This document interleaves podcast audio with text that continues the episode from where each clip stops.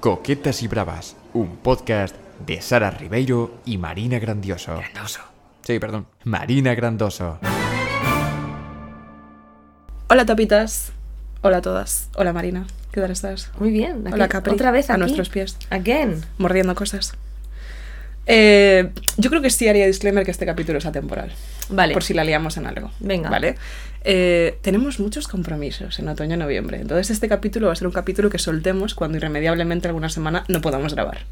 Y por Pero- eso no vamos a hablar de temas actuales. Pensad qué nivel tenemos de organización y de Flipas. compromiso con el podcast. Flipas. Para, no queremos dejaros ninguna semana sin él. Flipas. Y estamos aquí, lo digo, el día de la Almudena, que un es puto festivo. que es un puto festivo en Madrid, diciendo, venga, vamos a aprovechar que es festivo para vamos grabar. a quedar por la mañana Sí, y vamos a grabar.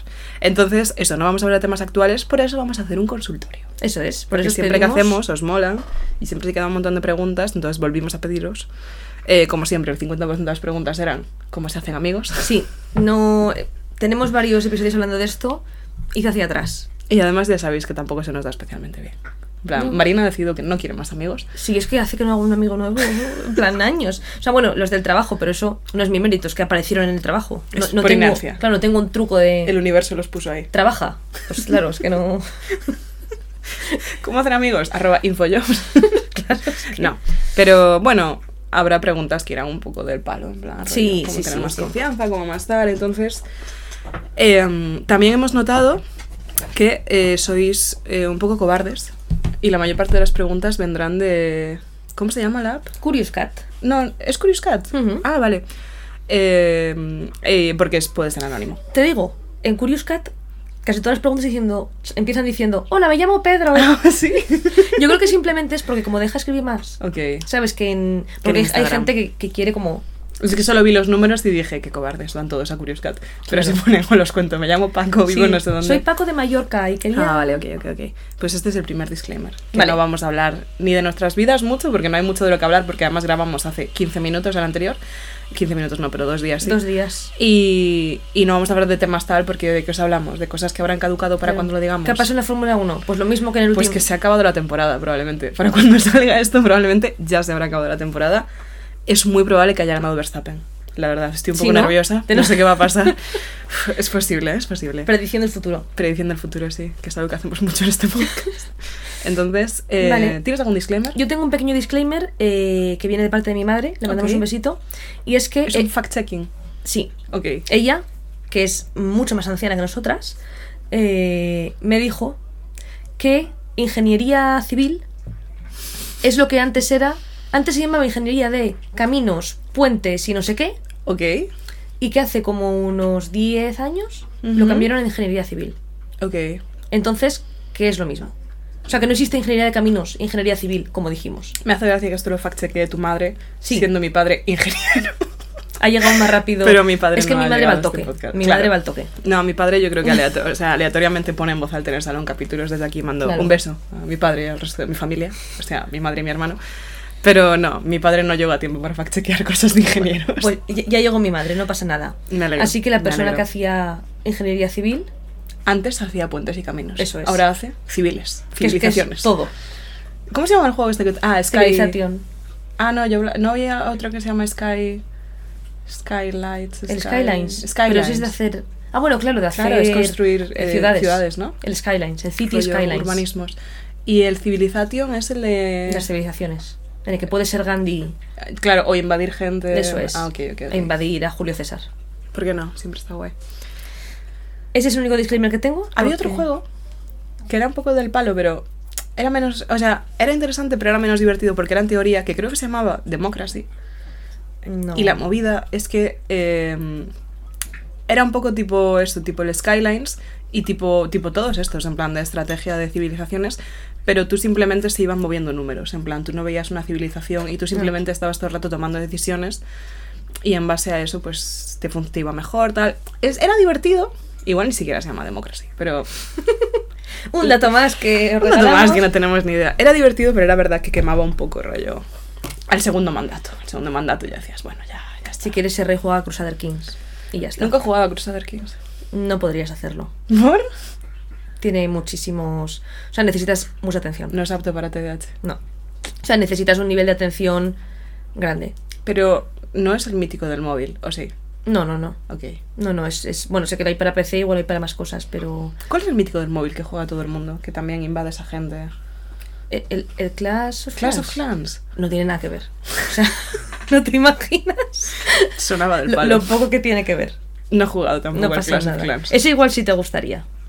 Creo que es mítico de que la gente te manda peticiones por Facebook y tú dices que, que, Sí. que mi tía abuela me está mandando que quiere gallinas. En plan, Ah, no hay Bueno, da igual.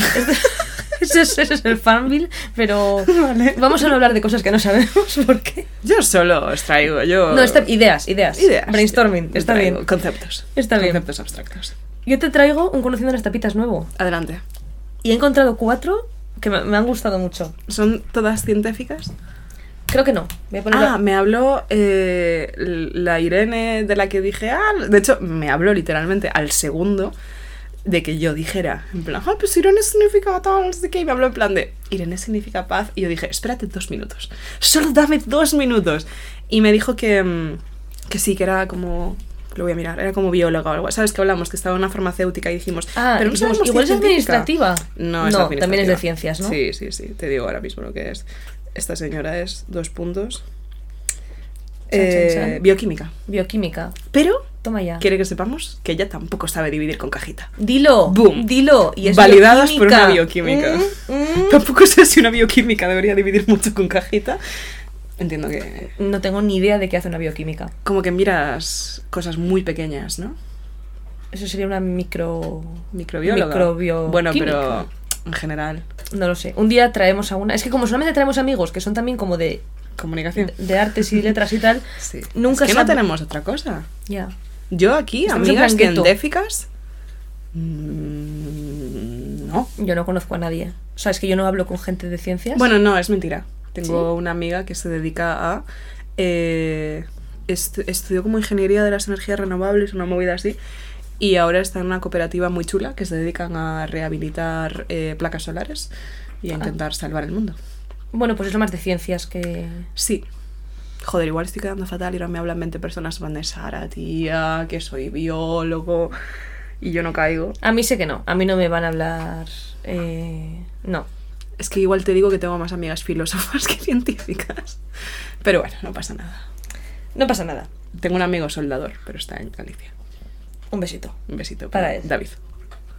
Te traigo otra Inés. Creo que es como la quinta que te traigo. ¿Inés? ¿Sí? Hemos tenido muchas. Ah, no, Irene, sí, Ah, Irene. hemos tenido. Inés, esta es Inés. Vive en Segovia. Soy fisio e instructora de pilates. Eso es el mejor amigo que puedes tener. Me flipa. Ahí, ahí con abogada. Me gustan muchísimas cosas, entre ellas el true crime, el maquillaje, leer, el powerlifting, el pole dance, mis amigas y mi novio. Esta chica está ocupadísima. Y Porque eso- todas las cosas que ha dicho son cosas que ocupan mucho espacio y tiempo.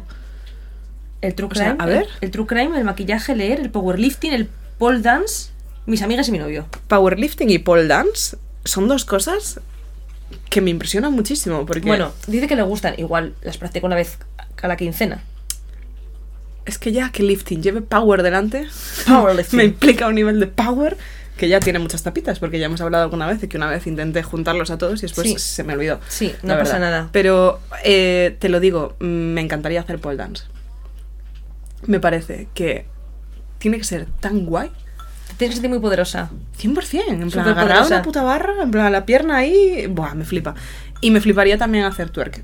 Esto es una cosa que he hablado mucho con Noemí López Trujillo, que hace twerk. Y, jo, luce tan divertido. Luce tan Tiene buena pinta. Pero se necesita un core. Yo nunca he tenido buen core. O sea, yo nunca he tenido fuerza en el torso. Pues yo tampoco. sí, dirías. No destaco por mi core. Nunca Pero a ver, esta persona, ¿qué decía que era? Claro, es instructora de pilates y fisio. Claro. Esta persona está tochísima. Dilo. Goals. Y tiene tiempo para hacer todo eso y leer. Y tener amigas y un novio. Igual lee mientras hace pole dance. Se engancha ahí y está tranquilamente igual macaco.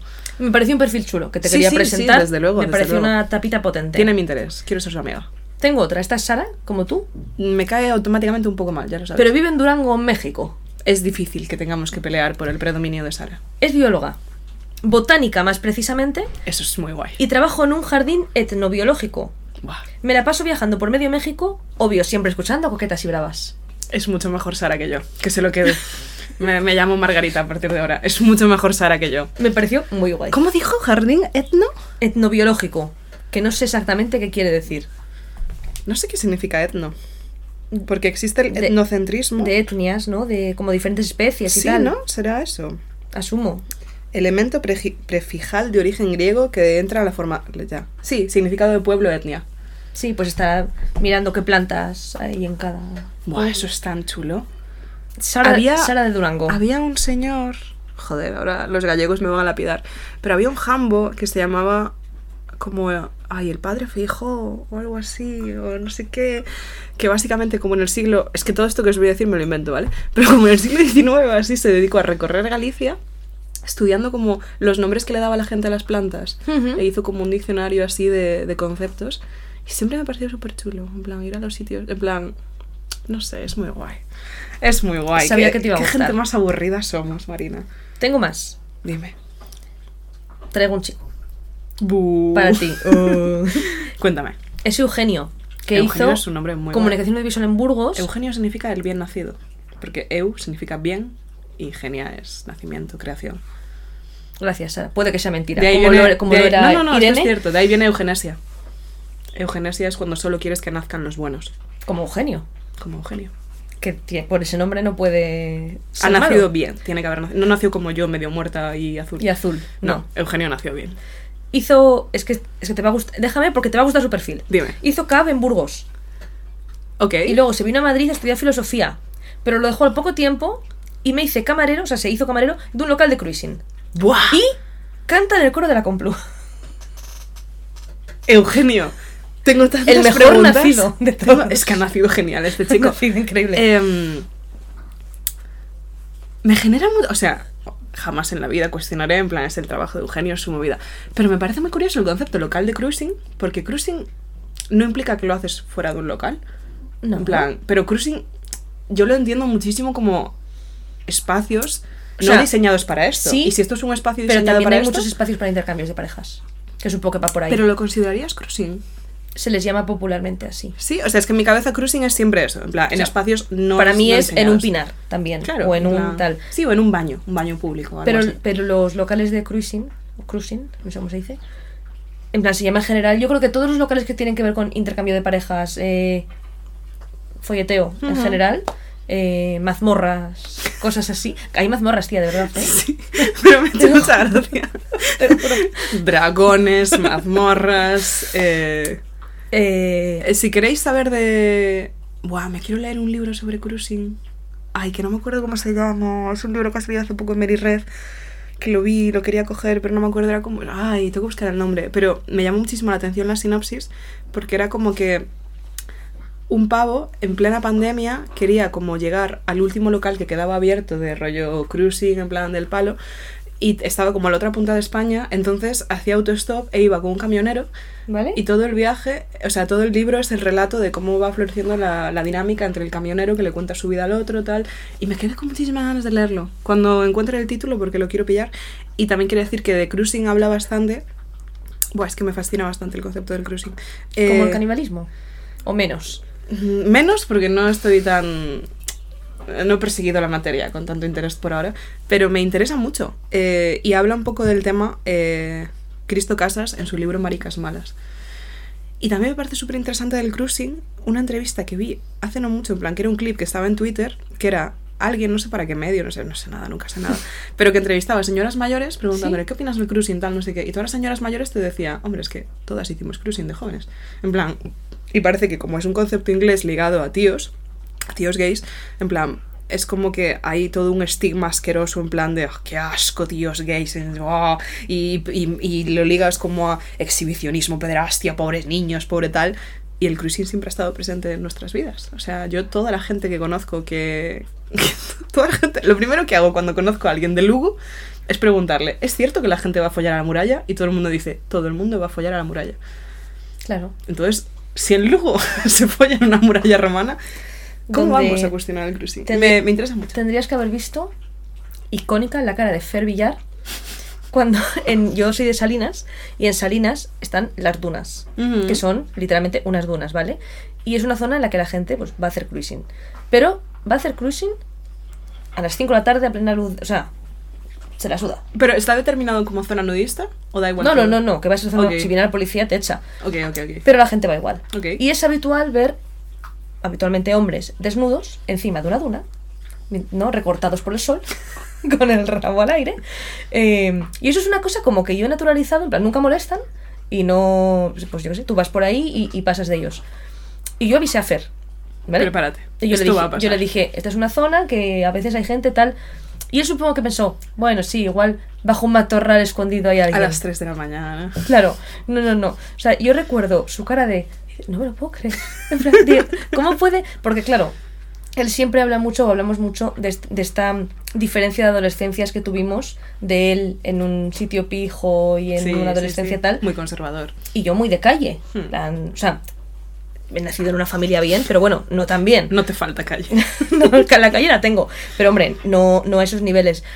Y entonces, eh, ahí es como una cosa que tenemos muy normalizada. Plan, sí, los señores estos que vienen aquí a sus cosas. Ujú. Y claro, para Fer fue su primer contacto con alguien eh, buscando amor en la calle. Claro. ¿Qué es lo que hacen estos, estos señores en, en las dunas de, de Salinas? Dios, es que ayer em, yo nunca había escuchado La Ruina, ¿vale? No sé si conoces el podcast, en plan, yo nunca lo había escuchado. Y en el festival en el que ocurre el Carballo Interplay, el año pasado coincidí con Tomás Fuentes, que es uno de los dos tíos de La Ruina, Tomás Fuentes y Ignasi Taltabuy. Y, y me cayó muy bien. Y dije, joder, qué tío más agradable tal. Y todo el mundo siempre que lo decía, en plan, de, no, yo es que no he escuchado La Ruina y todos, pero ¿cómo es posible tal? Porque es uno de los podcasts que más lo petan en España, están todo el día de gira y tal. Y nunca lo había escuchado. Y de hecho, no terminaba de entender el concepto. Y no asimilaba que era genuinamente dejar en manos del público que contaran sus mierdas. Porque me parecía un riesgo brutal. Es verdad que lo gestiona muy bien y siempre queda guay. Y, y justo ayer mm, me salió como en recomendados de YouTube y dije, va, voy a poner uno.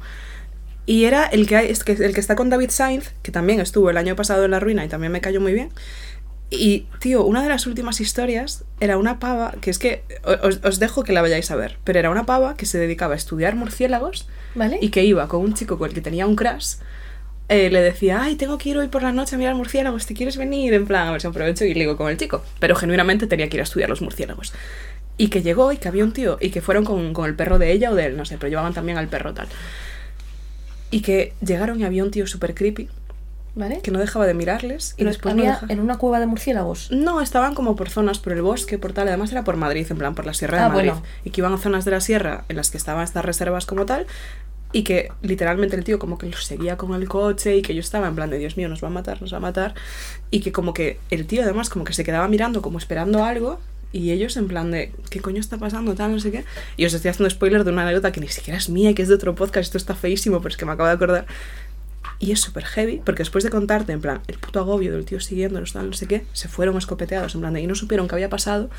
Y unos días después lo hablaron con otros compañeros y le dijeron en plan de, no, es que mira, es que esta zona es zona de mazo cruising. O sea, aquí la gente queda para hacer cruising, no sé qué. Y ella en plan de, joder, pero no es normal cómo se portaba el tío. Porque te juro que nos miraba, en plan, nos seguía, en plan tal. Y que se pusieron a investigar y que hay como foros de gente que queda para eso. Y que un tío había dicho, eh, estoy buscando tal, no sé qué, si a alguien le apetece tal, no sé qué. eh, si a alguien le apetece que venga una pareja de un chico y una chica que lleven un perro.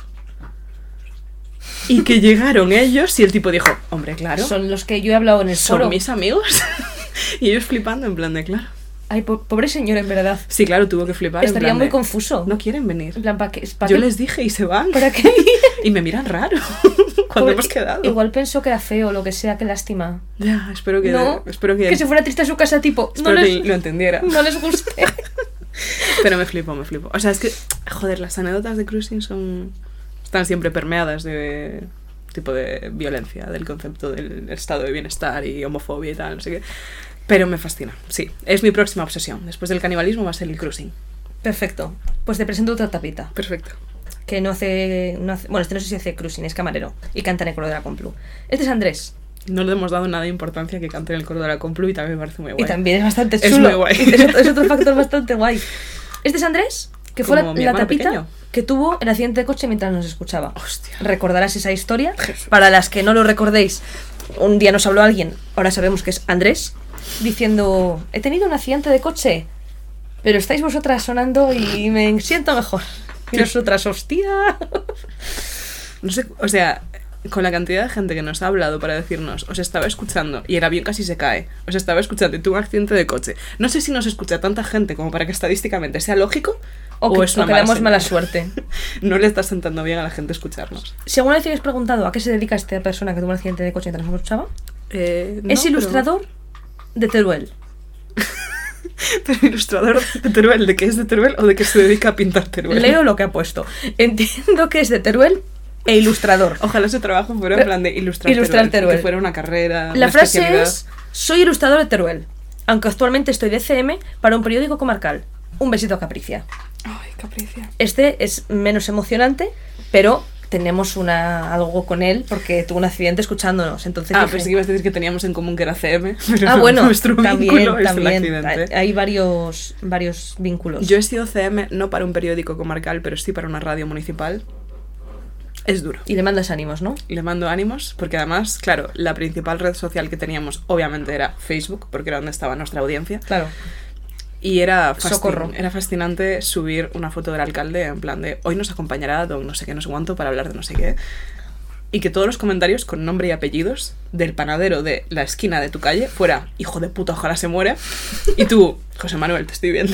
sé quién eres. Esto no es anónimo. Córtate, José Manuel. Pero sí, sí. Muy bien, me han gustado mucho las topitas.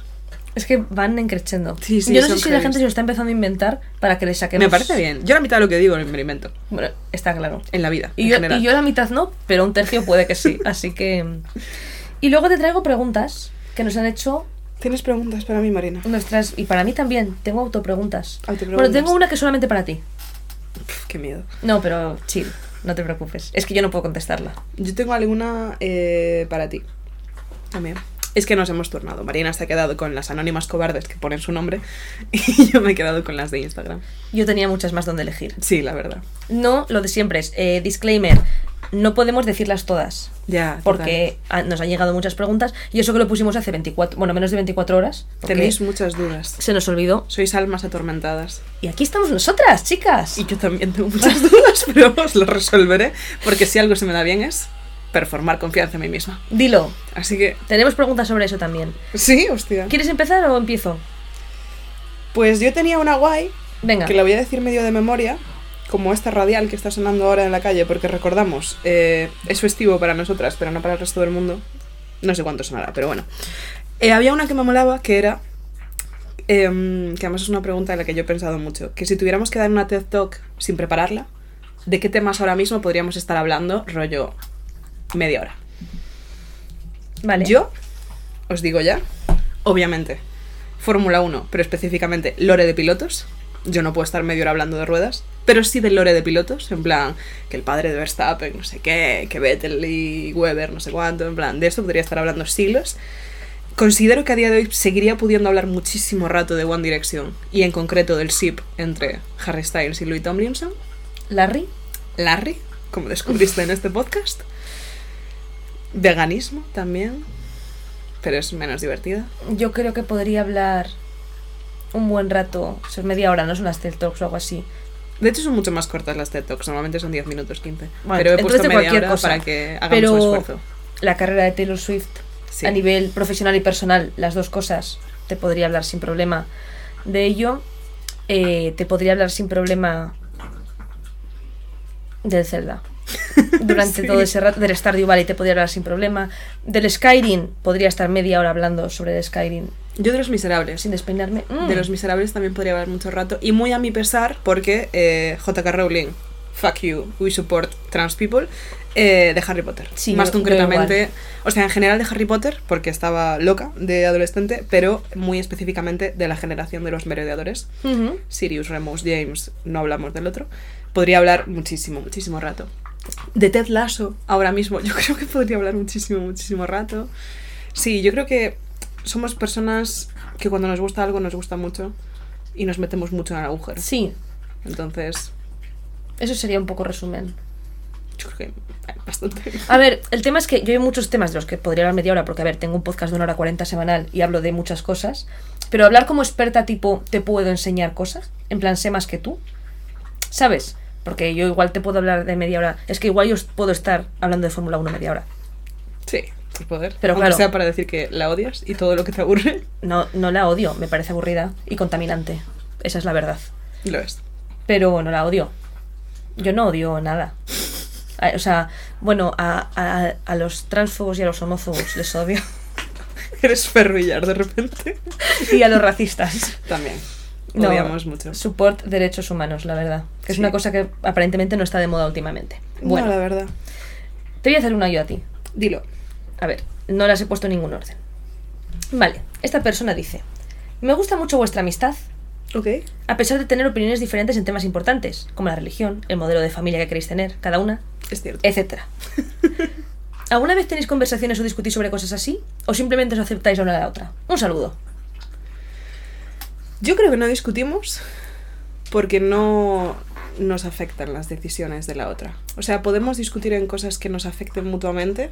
Yo es que creo que, o sea, Sara y yo, a pesar de tener opiniones diferentes en muchos temas, o sea, me refiero, yo quizá no doy esa sensación. Yo soy una persona progresista. También, Me gustaría salir del armario. de- como persona progresista. Entonces me refiero, yo creo que hay ciertos temas que igual para Sara serían una red flag, pero yo no estoy ahí. Yo, yo apoyo a mis compis trans y, yo apoyo a las mujeres y a mí misma y, y demás. O sea, y yo creo que, pues eso, tenemos igual temas en los que no pensamos igual o en los que diríamos, vale, yo eso no lo haría así. Pero me refiero a que si solamente quieres tener como amigas gente que haga exactamente todo igual que tú, vais a ser dos. Bueno, No, y tampoco yo. eh, tampoco creo que yo te ataque con las cosas que digo, ¿sabes? En plan. Tampoco Claro. creo que. En plan, ninguna de las dos. Yo creo que no nos juzgamos. En plan, no. Porque son. Como, como, como se dijo en cierto podcast hace tiempo, lo personal es político. Pero nunca se cruzan límites. Yo creo que hay ciertas barreras que, que todas, bueno, y todo el mundo, cada uno que nos esté escuchando, tenéis claras de, vale, yo no podría, pues, tener relación con una persona que X, no es el caso. Hmm. O sea, y yo, de hecho, creo que es, que es constructivo y que es positivo y que habla bien de las personas tener amigos que no sean clones de ellas mismas. Hmm. Porque habla un poco de que tienes apertura de mente y que no. También dentro desde el respeto. No es lo mismo que ella sea vegana y yo no, a que ella sea vegana y yo diga, ya me jodería ser vegano. Claro. Eh, te vas a morir de anemia, gilipollas. Claro, Mm. pues ahí igual Sara diría, oye, Sí, o que yo estuviera todo el rato echando la bronca por no ser vegana, en plan. claro, No nos echamos broncas. que- pues somos mujeres adultas que Sí, toman es, es, es que es eso. sus plan, propias decisiones. Es que no tiene sentido, en plan, que nos pongamos en plan de. No me puedo creer que hagas eso. porque y porque- yo, pues no te lo creas. porque no, no va a cambiar nada. Claro, es que me refiero. En plan, ¿no? creo que la movie es que. O sea, si me pides opinión te la daré, pero no creo que tenga sentido que entremos en modo. Espérate, te voy a cincelar, que creo que tienes fallos. Wait. No creo que tenga sentido. No, no, no discutimos sobre cosas así porque tampoco se ha dado... Yo, de hecho, cuando lo leí, pensé, digo, hace que no discuto con un amigo. O sea, con amigos que tengo actualmente. Digo, hace años que, de discutir, no de tener una conversación, debate. Sí, yo me he frustrado. En plan. Pero no ha llegado a la discusión. Ha llegado a. Joder, esto que has hecho no me ha molado. Y se habla. Pero nunca un. O ellos conmigo, en plan de tía, aquí no. Y yo, ya, la verdad es que no. Y ahora que lo dices. Pero discutir feo también hace bastante tiempo. Pero tampoco lo. tampoco lo criminalizo. En plan, tampoco. Tampoco creo que sea una mala. O sea, si estás todo el rato discutiendo con tus amigos, igual pasa algo. Pero en. O sea. Si es necesario discutir, veo más eficiente discutir que no hacerlo. Sí, y yo creo que puedes tener una discusión con un amigo y que sea constructivo y que eso no afecte... Sí. Eso, cuando es una dinámica, hombre, tener un amigo con el que... Pero bueno, como una pareja, es que me da igual. Con el que no paras de discutir todas las semanas, relax. O sea, no, no sabéis hablar. O al menos Mm. una de las dos partes no está sabiendo hablar. Pero... Pero respondiendo a tu pregunta, simplemente nos aceptamos la una a la otra. Sí. Pero porque partimos siempre de esa base también. En plan, yo creo que las dos siempre supimos que éramos muy distintas. En plan, Mm. no fue un. Sí, tipo, No me somos iguales y hemos tomado así. caminos diferentes y de repente... Sí. No, Me estoy preguntando cuánto se está oyendo a Capri lamiendo. no, no mucho, ¿eh? bueno, Aquí no es se ve. ASMR yo entiendo a Sara, yo fui vegetariana un tiempo, yo, aunque ahora no ejerza, soy parte de la comunidad LGTB. eh, o sea, Yo de verdad, o sea, siento que No practicante. no, no practica, creyente no practicante.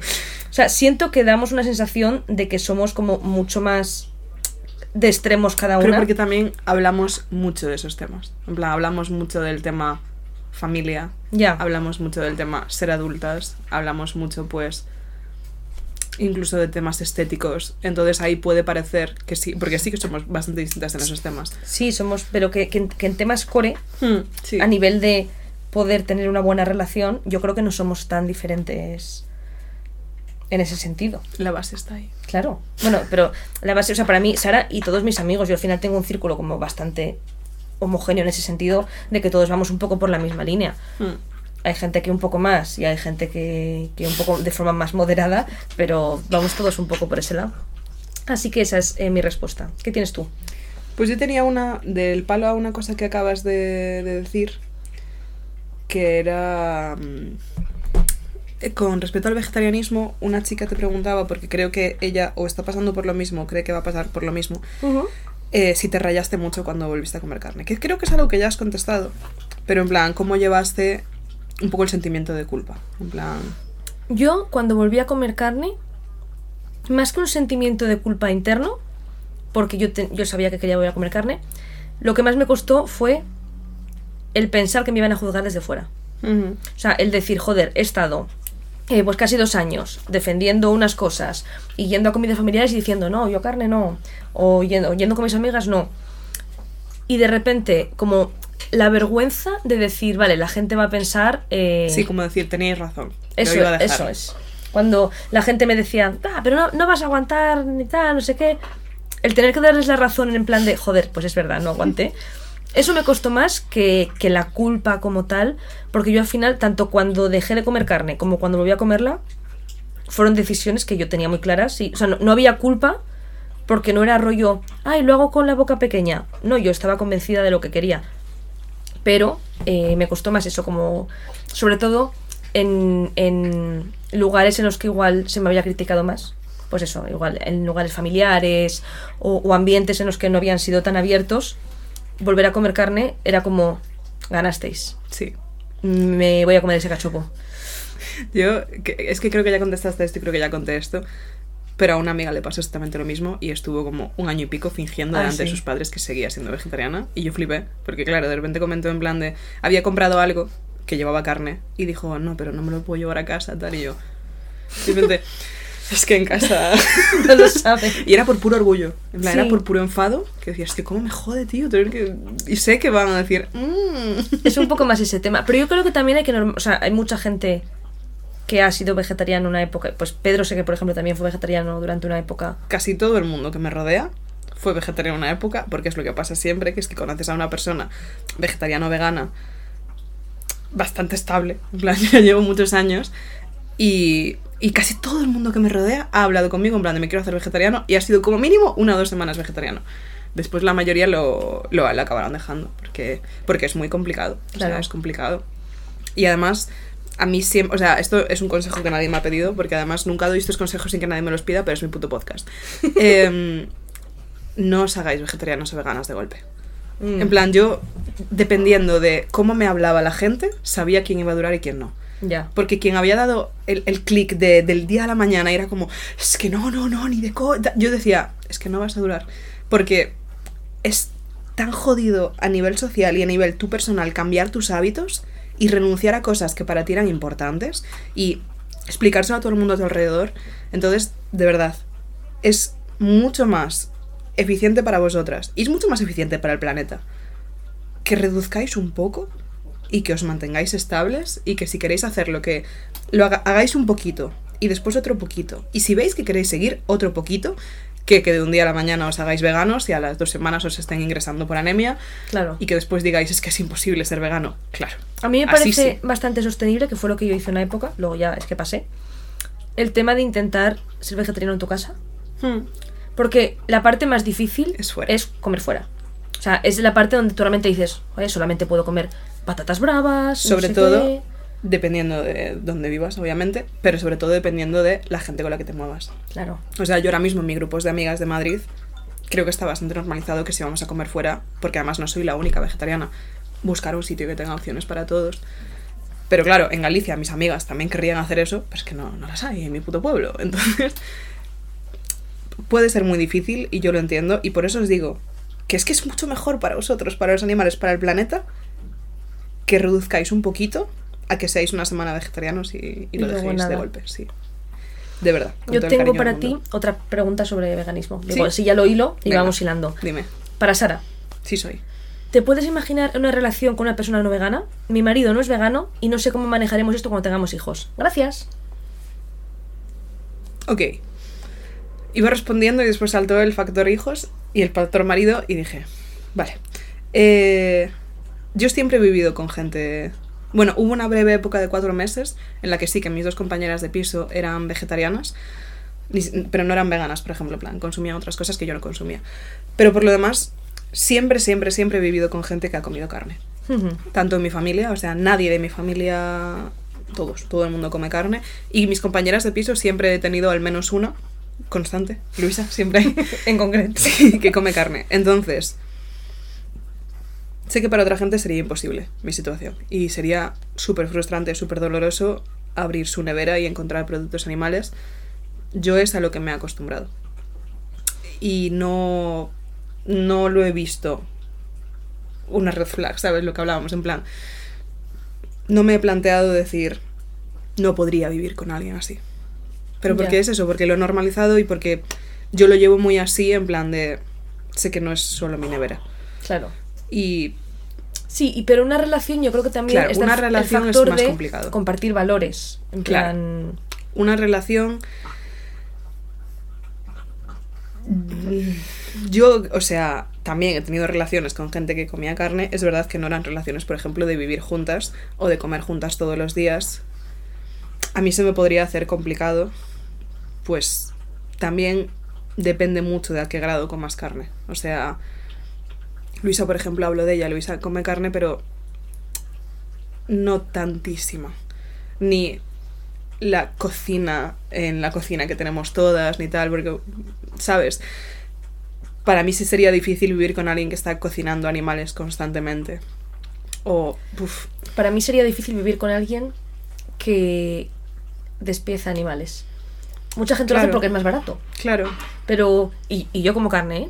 O sea, y mi familia lo hace. En plan, mi familia cocina mucha carne y, y desde que me he hecho mayor, en plan, respetan 100% mi movida. Y yo, pues, me voy a otro lado mientras lo hacen porque no me mola en absoluto.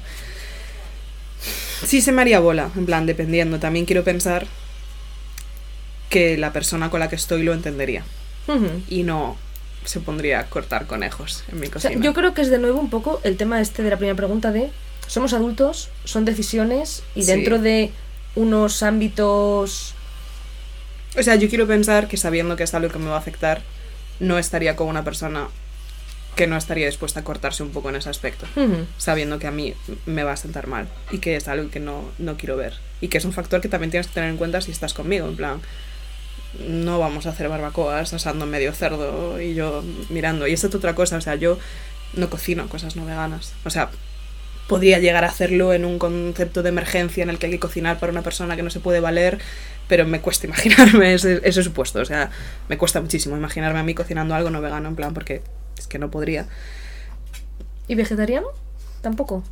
Uf, También me da palo, porque como he.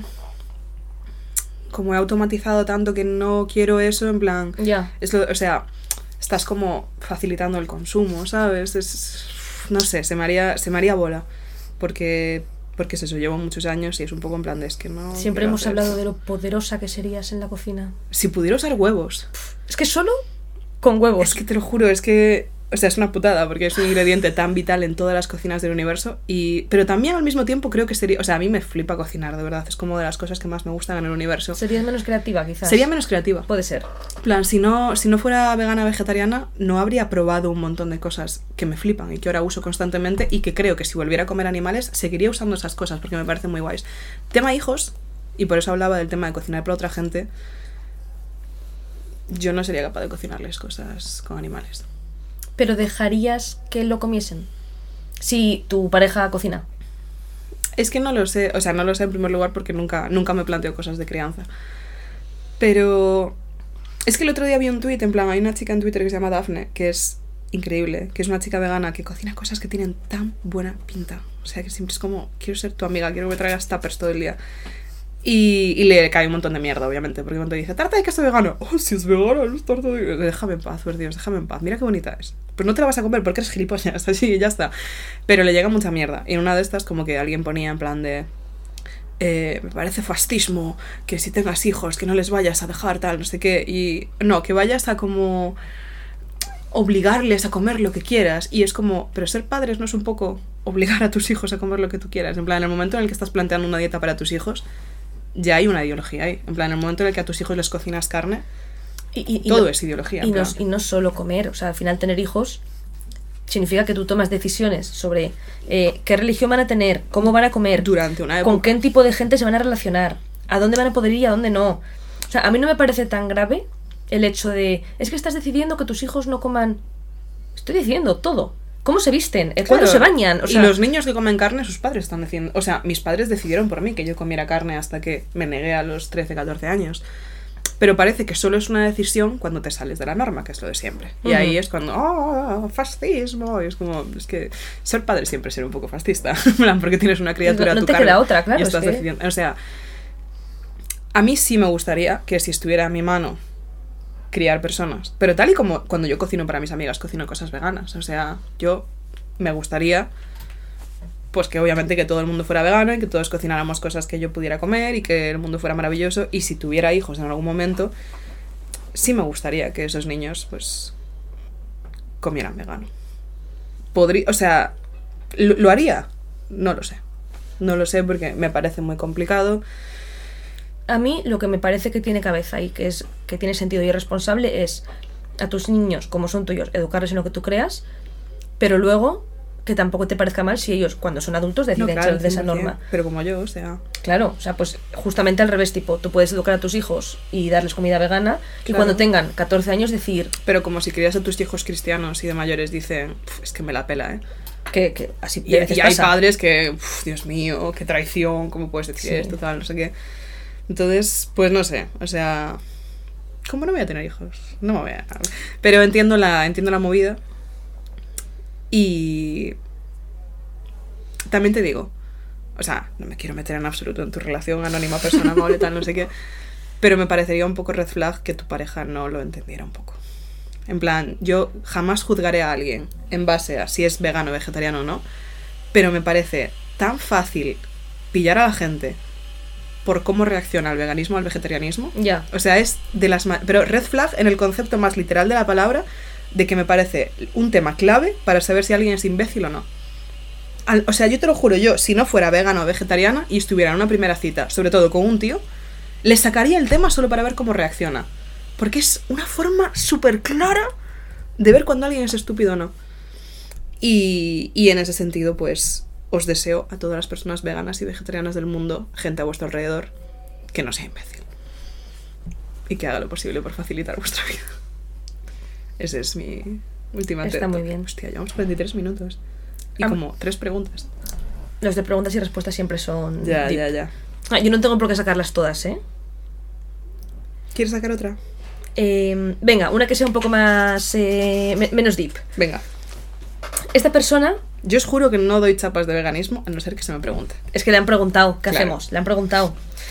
Esta persona eh, nos pide perdón varias veces por si la pregunta está fuera de lugar, ¿Vale? pero ha dicho eh, Trigger. que le hace mucha gracia preguntar, ya que no vamos a ir a Resistencia pronto.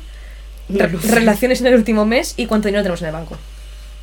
Una para mí es mucho más fácil de preguntar. O sea, contéstame cómo responderías en la Resistencia. Tipo, si no lo dirías, pues tampoco me lo digas, pero... Yo en la resistencia, eh, ahora mismo diría relaciones en el último mes, cero. Y dinero en el banco, como he visto que muchas veces dan como un baremo, diría... Es que todos los baremos que se me ocurren son muy amplios y no tiene gracia, pero a ver, yo estoy ahorrando mucho últimamente, porque estoy en el primer curro que me pagan bien de mi vida y, y yo no soy una persona que gaste mucho. Y, mm, y aparte estoy un poco obsesionada con ahorrar, porque mi plan es hacerme un colchoncito para irme a Galicia, donde no voy a cobrar tanto. Entonces yo ahora mismo puedo decir que tengo más de mil y menos de siete mil. Vale. que me parece No, está bien. baremo ok. Está bien. Y relaciones cero amigas. Cero. Bueno, igual para cuando salga esto de repente. ¿Te no, tiene, no tiene pinta, no tiene. No, sabéis que estoy en una fase muy monjil de mi vida. Sería un giro. Soy eh, descalza real. No pasa nada. Yo tengo más relaciones que Sara y menos dinero. No se puede tener todo, tía. No, hay que elegir. O sea, yo en el último mes, pues. A ver, no muchas, porque Fer no está aquí. Tres, cuatro. Entre tres y cuatro. me parece digno. No, no sé exactamente, pero menos de tres no y más de cuatro tampoco. Eh, y dinero en el banco, tengo más de mil y menos de dos mil. Me parece un baremo mucho más digno. Ese, ese es mi baremo ahora Mucho menos cobarde He de decir que, que se me debe una factura grande para la cual tuve que pagar el IVA. Claro, es que tú tienes. mm, no Sí, sé, más juegos. Fluctuaciones de dinero mucho más grandes que las mías. Justo, soy, soy, soy- Yo mi fluctuación es el porcentaje que ahorro todos los meses. soy más jugona para eso, pero, pero no. Pero bueno, eso. Nunca he sido una persona especialmente ahorradora, es decir, me cuesta. Y dentro Sí. de que me cueste a mí por es mentalidad. como uno de tus mayores defectos, yo creo, en plan. Gracias, bebé. No, de gestión, en plan, pero porque por lo demás siempre tienes tu mierda súper junta. Menos limpiar la casa, que no Bueno. es otro defecto que tengo. Pero, mm, pero sí, soy una persona que te cuesta ahorrar y es verdad que aparte soy una persona que lleva varios años viviendo ya sola y manteniéndome a mí misma. Por suerte el piso no lo pago 100% yo, Tienes un coche, pero has sido autónoma mucho tiempo. tengo un coche, he sido autónoma e incluso las cosas de casa las pago. El internet lo pago todo yo, la luz la pago todo yo, Sí. todo lo pago todo yo. Sí, para mí es mucho más fácil ahorrar porque llevo mucho más tiempo con un sueldo fijo y, y comparto piso. Entonces, los Entonces, gastos pues bueno. Mi piso, siempre hablamos de que nuestros pisos son una mierda. Mi piso es muy barato. En plan, mi piso es ahora más barato que el tuyo porque Mm. sois menos personas y tal. Claro. Mi piso es muy barato. O sea, yo sigo en ese piso porque si estuviera en un piso más digno y más instagrameable, no tendrías dinero en el banco. Eso es. Entonces, Eso es. Entonces, pues eso. Y en relación con esto, si quieres, te hago otra. Y así como que hilo. venga. Venga. eh, Estoy pensando en cuánto había dicho que tenía Carlos Peguer, que me pareció una animalada. más de 30.000, ¿no? Algo así. O más incluso, ¿eh? ¿Más? Como más de 60.000 o más de 50.000. No concibo tantas cantidades. O sea, yo en el momento en el que empecé a tener en el banco más de 1.000, que fue cuando dejé de ser becaria y de depender en parte de mis padres, dije, wow. Y también os digo, en plan, es lo que hablamos siempre. Esa estabilidad es lo que nos permite estar muy tranquilitas y ser disfrutonas. O sea, Claro. que no os raye, en plan, joder, es que parece que tienen su vida junta y van a cositas y van al cine y van a tal, es porque ahora mismo pues tenemos una cierta estabilidad que no habíamos tenido hasta ahora. Nunca. Nos pregunta una persona anónima. Es que me descojono en su puta cara. Duras declaraciones. ¿Qué futuro os gustaría para coquetas y bravas? ¿Estáis bien así? ¿Os planteáis convertirlo en un full-time job? ¿Y vivir de qué, mi amiga? Yo no me descojono porque entiendo que lo dice desde el cariño de creer que es una opción. Bueno, venga, me, quito mi descojone. Pero cuando lo leí, digo, ¿cuánto crees que ganamos con coquetas y bravas? Es que lo pueden mirar. ¿Cuántos Sí. Patreons hay? ¿125? Creo que ganamos como unos 85 euros al mes, que se, Pues ya divi- está, ya que se divide entre dos. Claro, Porque pues ni siquiera... Tú no vives con 42 euros al mes, que es más o Em. menos la factura de internet y la luz prácticamente. ¿Qué futuro nos gustaría para Coquetas y Bravas? ¿Estáis bien así? ¿Os plantearíais convertirlo en un full-time job? ¿Tú lo convertirías? En plan, si de repente viene alguien y dice, Viene una productora. Por y ejemplo. dice, os doy pasta suficiente como para que viváis de esto. sí, ¿Lo haría? eso es. No. no. Ni aunque nos pagasen en plan como para tener la cuenta de Carlos Peguer. A ver. Tal vez. En plan. Yo lo he dicho muchas veces. Yo creo que sería, o sea, no podría, si vivo de ello, compatibilizarlo con, se- con mi trabajo, porque entonces no viviría de esto, pero igual sería volvería a ser autónoma y llevaría cuentitas como autónoma, ¿sabes? Por no depender solo, pero un día nos cancelan, tía, por mi culpa, posiblemente. Y, y No. ¿de qué vivimos? Yo lo he dicho muchas veces. Yo soy una persona que. En mi interior hay dos lobos. A ver, Por un lado, llevo toda la vida, desde que era una cría de 13 años viviendo en un pueblo de Galicia, con una pulsión interna brutal que me llevaba a ser influencer. dilo. Y por otro lado, no me imagino un destino peor. Entonces, yo sé que parece irónico cuando lo digo, porque he hecho y hago activamente muchas cosas que, que- que el camino está ahí. En plan, y fui a Gameplays cuando me llamaron. Es cierto que no fui a Gameplays las otras cinco veces que me llamaron después. Eso es verdad. Eh, Me llamaron varias veces para ir a la tele, no fui ninguna. Eran oportunidades de mierda, ya os lo digo. Pues yo qué sé, me ofrecieron escribir en periódicos columnas y dije que no. Y ha habido muchas cosas. Tu miedo al éxito, tía. Pero yo creo que es un miedo razonable. O sea, por un lado está que hay muchas preguntas sobre esto, el síndrome del impostor, bla, bla, bla, bla, bla, bla. Pero por otro lado es que genuinamente no quiero ser famosa. En plan, me parece una tortura la idea de ser una figura pública. A mí Y no- sé que estoy en un borde. En plan, sé que estoy. I'm on the edge, como decía Lady Gaga. Pero no quiero cruzar ese edge. Yo querría ser famosa si eso estuviese compensado económicamente. claro. Es decir- o ligado a una comodidad. Claro, decir, pues eso, ser famosa, pues yo querría ser Carlos Peguer si tuviese su dinero en el banco, sí. Yo ahora mismo digo, Pero me porque lo pensaría mucho. es que me abre, o sea, me abre mi casa, mi familia, es que todo lo que quiero de una forma, lo de siempre, cuando te haces famoso en estos sentidos, mucho más rápido que tener un sueldo de menos de 2.000 pavos e ir ahorrando hormiguita. Mi porcentaje ahorrado mes y mes no llega a 60.000 euros. Yo creo que ni aunque viva 150 años. Por eso, entonces es como, vale, ¿qué sería mi pesadilla? Ser famosa sin que eso me diese dinero. Que es un poco en lo que estamos llegando. O sea, te lo digo. Yo siento que ahora mismo estoy en un punto de exposición que en Que absoluto, se merecería más dinero. que en absoluto se ve compensado. O sea, no es normal la cantidad de gente que me odia para el poco de dinero. Es verdad que si bien yo apenas he recibido dinero eh, por ser famosa, por, por ser niche internet micro celebrity, que es como se dice.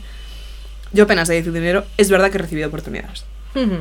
Y eso, pues, se suele traducir en dinero. ¿Oportunidades que a menudo he dicho que no? Sí. Pero estaban ahí. Has podido rechazarlas. he podido rechazarlas. Le dije que no a Risto Mejide hace muchos años. Yo no. No querría que esto fuera mi full time job.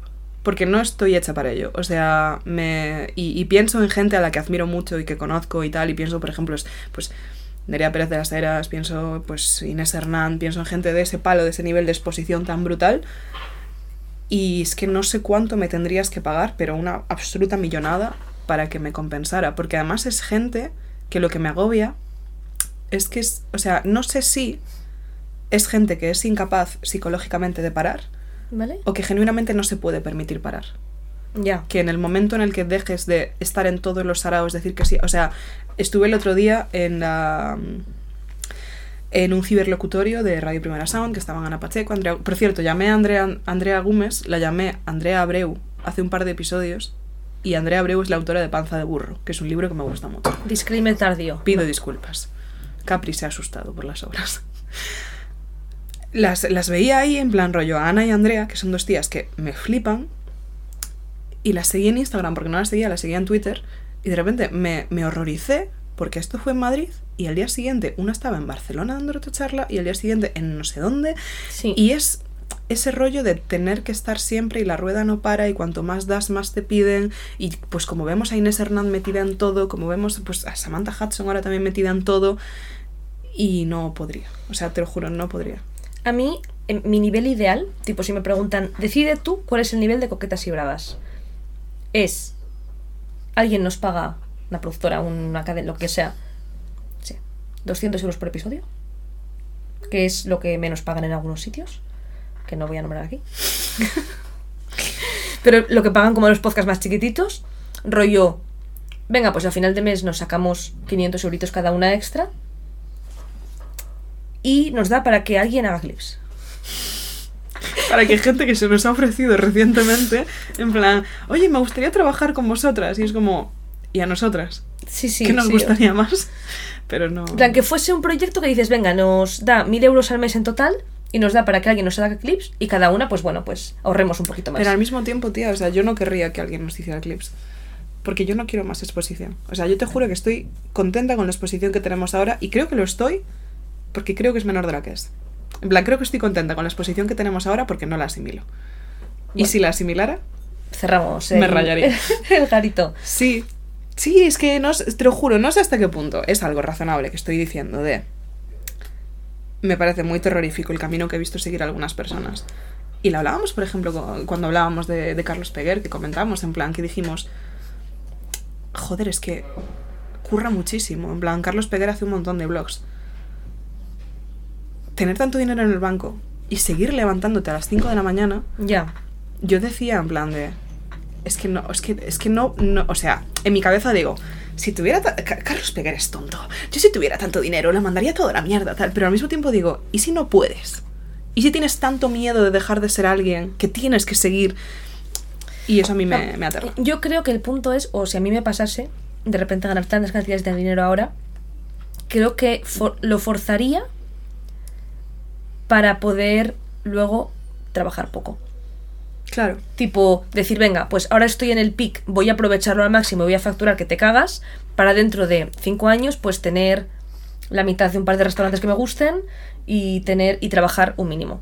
Y que me entre ese dinero, pues eso, en plan passive income passive income, literal, sí, o, o abrir algún negocio que a mí me gustase o tal, pero claro, yo creo que es ese punto de que si te empieza a pasar, imagínate, estamos a punto de esto, chicas, ¿eh? Estamos al, al borde de que alguien diga y diga, no, por, por este, por coquetas y bravas, te van a entrar 100.000 euros al año.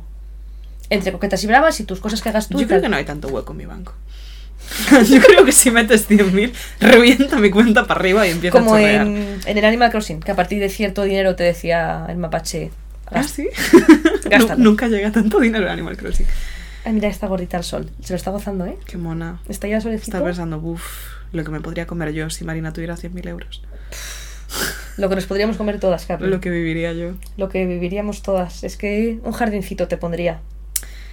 Yo fantaseo muchísimo con desaparecer. Me viene genial esto, cielo. Como mitad de mi podcast, eh, el hecho de...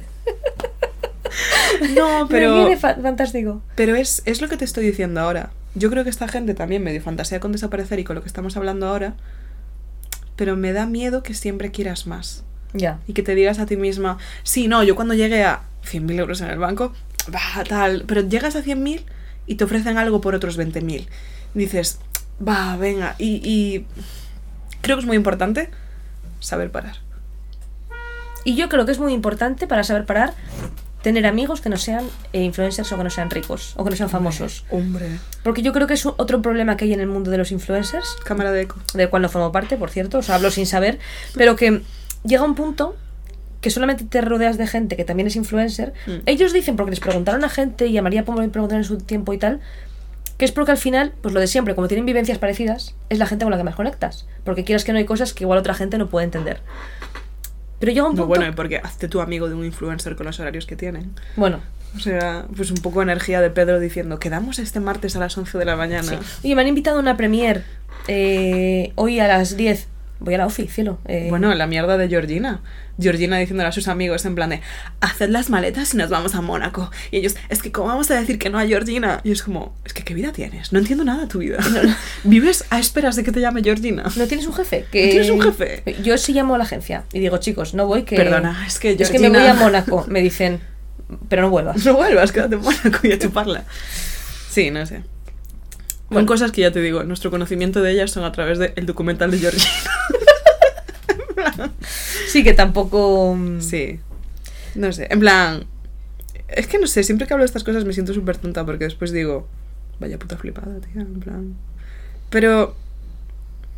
Es que... Sí, es como que... Por, por una parte es una flipada, pero por otra parte estás diciendo a la gente, no nos paguéis, no nos paguéis, no queremos que nos paguéis. Pero porque me siento... eh, no sé cómo decirlo. Como muy fanfarrona hablando en estos términos. En plan, hablando en plan de... Es que ahora que estoy al borde de hacerme famosa... Es mentira, no estoy al borde de hacerme famosa. En plan, Obviamente no. Hay un millón de personas que están en la misma situación que yo. O sea, es, es que es la, la falsa mierda de Twitter de, y de pues círculos súper concretos de... mm, Uy, pues coincidí con no sé quién y me ofrecieron esta cosa y tal y no sé qué y, el nepotismo de siempre, bla, bla, bla. Pero es una estupidez. O sea, me refiero, yo me voy de Twitter y mañana no se acuerda nadie de mí. Yo Y- sí. me alegro, vale, me alegro. Eso decía también siempre Sebastián Vettel. Decía, dejaré la Fórmula 1 y nadie se acordará de mí. Es mentira, yo pienso en él a diario. Soñé con él hace unos días, soñé que nos enamorábamos. Era- Fue muy bonito, ahora estoy un poco triste. Te tienen que hacer un busto, tía, para que todas te recordemos cuando te vayas de Twitter. O, o cuando Twitter se vaya a la mierda, que es más probable. Es que para mí, o sea, sin coñas, no, no voy a meter ahora el tema Twitter, pero tiene relación con esto. Yo tuve un momento de crisis de identidad. De decir, si Twitter se va a la mierda, se va a la mierda el 95% de mi identidad y de mi capital social, literalmente. O sea, y dije, oh shit. Si Twitter se va a la mierda, chicas, Spotify no se va a la mierda, así que podéis seguir estando en contacto con Sara, escuchando Coquibras. Sí, ¿Os interesa Sara? ¿Odiáis a Sara? Va a estar aquí diciendo cosas. es verdad, es verdad. Venid y que, es escuchad. verdad que mucha gente se pondría triste porque no podría citar mis tweets poniendo, ya está la gilipollas esta otra vez. que es algo que alguna gente hace. Jodeos. Y además, si dejáis comentarios en el podcast, yo los tengo que aprobar para que se publiquen. Así que si publicáis algo que es feo, no lo publico, ya está. Me parece cute esto de Spotify. Sí, me parece lógico. Y además, no hay opción de que sea automático. No, tienes que clic, clic, clic, clic. Yo no la he encontrado. O sea, Hostia, pues para el de conociendo tapitas, tienes que estar todo el día, clic, clic, clic, clic. no lo hago todos los días. Pero por eso igual de repente te metes y hay lo mismo y dentro de 24 horas hay 15 más. Pues porque yo de repente me metí y dije, venga, publicamos. Nada, chicas, o sea, es que es eso, me siento un poco tonta porque sé que esto no aplica al 95% de la gente y que nosotros hablamos mucho de esto porque es un poco la gente con la que nos rodeamos y después la gente su problema es que se me atascó el, el váter. Y nosotros aquí hablando de, ay, es que las relaciones parasociales, es que decir que no, oportunidades. Tengo otra pregunta sobre relaciones parasociales. Te la, te la voy a lanzar. Venga, Esta es Ana, que está viviendo en Getafe ok. y me he encontrado varias veces con vosotros por la calle. Me encantaría saludaros en persona y felicitaros por el podcast, que me encanta, pero siempre me ha dado cosilla acercarme por si os incomoda que la gente lo haga. Mi pregunta es, ¿os incomoda? Entiendo que esta Ana no es la persona que tú conociste. No, porque entonces ha dicho que nunca se ha acercado. Claro, claro, claro. por Yo conocí a una que, que sí que se... Bueno, no se acercó, es que se juntaron los perros. Y dijo, En plan, Capri y su perro. Marina. Y de paso, no le dije, no, es que es, es, es que es cachorro, no sé cómo le dije, tipo, es cachorro, y dijo, lo sé, es que sí, el podcast. Y yo, farsa, no dijiste nada. Yo, eh, es que cuando lo leí pensé en mi respuesta. A mí no me incomoda nada que me, que me parece saludarme, al contrario, me hace ilusión, a no ser que esté entrando o saliendo de mi casa, porque es como que me da mal rollo pensar que la gente sabe dónde vivo. Eso me pasó con un famoso. Ah, lo contaste, Sí. en Carabanchel. Con... ¿No? ¿No? no, en Londres. Ah, ah, en Londres, casi. es verdad, lo contaste. Sí, con Andrew Scott. Que después me di cuenta en plan de que acaba de entrar en un edificio y dije, Oh. menos mal que no soy creepy. A mí, si me veis saliendo de mi portal o veis que voy a entrar, haced como que no me habéis visto porque me va a rayar en plan, o sea, que sé que no me vais a hacer nada. Joder, ni siquiera había valorado esta opción. Pero si no estoy ni entrando ni saliendo de mi portal, si estoy en el parque, que es por- probablemente donde más me veáis porque estoy todo el día en el parque con Capri, Sí, si te mueves por Getafe, te mueves por el parque. eso es. O sea, por Getafe voy al parque y vuelvo a casa. A mí no me importa. Al contrario. ¿A ti te molesta? Sara es una grumpy, chicas. A Sara no os acerquéis. No me molesta como tal, pero es que soy muy incómoda cuando la gente se me acerca. En plan, esto lo hemos hablado mucho. Eh, pero porque es una estupidez, porque yo soy fan de mucha gente. Y yo he hecho el ridículo en varias ocasiones acercándome a alguien porque necesitaba decirle que era importante para mí. Un saludo a Víctor Abad, mi interacción más incómoda de la historia en la exhibición de Fórmula 1. Em, a mí lo que me raya es que colapso porque no sé qué quiere la otra persona. Y normalmente la otra persona no quiere nada, porque yo no quiero nada cuando me acerco a hablarle a alguien. Eso es importante. Si venís a hablar, venid con un fin, porque si no es como, escucho el podcast, me gusta, y tú dices, ah, genial. ¿Y qué más? Es que yo soy tan incómoda, es que es igual que cuando te dan un regalo que me agobio un montón. Por si parece que no me gusta. En plan, pues aquí, aquí es un poco lo mismo. Viene la gente con un regalo, que es decir, jo, me gusta mucho tu podcast, tal, no sé qué. Y yo digo, ¿qué cara estoy poniendo? ¿Estoy sonriendo? ¿Debería sonreír? Joder, qué sonrisa más rara estoy poniendo. Y me. Y me rayo. Yo E es- históricamente he tenido interacciones muy lindas con gente muy linda. Y me ha alegrado mucho ver a gente, pero también me hace mucha gracia que nos llegan muchos DMs de gente diciendo, me crucé con vosotras y no os saludé. Porque no sabía. Y es como, es que esa es la vibra que doy. Y me da pena, o sea, me encantaría ser otro tipo de persona. Ya. Pero al mismo tiempo, si vamos a interactuar, como con esta chica que comentaste del parque, si vamos a interactuar, decídmelo. Porque me ha pasado en alguna ocasión que he llegado a establecer una relación bastante cercana con una persona Dilo. que tiempo después me enteré de que sabía perfectamente quién era. Y es Muy raro. Justo, a mí me, resulta, me resultaría más raro si esta chica con la que me encontré, una chica encantadora, aquí enfrente de casa en realidad, interactuamos con los perros tal y deja que yo diga, sí, pues es Capri. No, eh, tiene nueve meses. Sí, es que vivo en Getafe. Mientras ella piensa, ya lo sé, escucho el podcast. Y no dices nada. Falsa rata serpiente. Eso no me sentaría bien. Es que claro, es- yo entiendo que estoy poniendo a la gente en una encrucijada. Porque por un lado estoy diciendo, me agobia que me vengáis con lo del podcast, pero por otro lado estoy diciendo, me agobia que no me vengáis con lo del podcast. Pues la clave es que nadie me hable. No, la clave no es que nadie me hable. Pero no o sea, me gustaría de verdad ser, otra, ser de otra forma. A mí mis interacciones menos incómodas con gente que se me ha acercado son aquellas, que, no han, que han sido solamente unas pocas, en plan una minoría, que me han pedido una foto. Pero porque a priori es un poco raro que te pidan una foto y es como de muy famosa, es como que es más natural. Porque te dicen, ay, pues me gusta, ah, pues sí, tal, no sé qué. Me puedo sacar una foto con mi amiga, venga.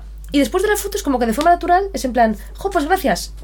¿Sabes? Y no hay como un silencio incómodo de, ¿en qué punto acaba esta interacción? ¿Sabes?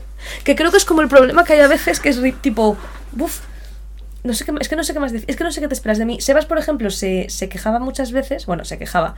A mí me dijo algunas veces que el problema que tiene, el problema que existe en estas interacciones es como es gente que está muy acostumbrada a escucharnos hablar sin parar y a ser divertidas y a ser como tal, esperan como llegar a ti y que le sueltes como un monólogo personalizado, ¿sabes? Es, en es plan... que esa es la otra cosa que me raya. En plan, que, que sé que todo esto está en mi cabeza, ya lo sé, chicas, ya lo sé.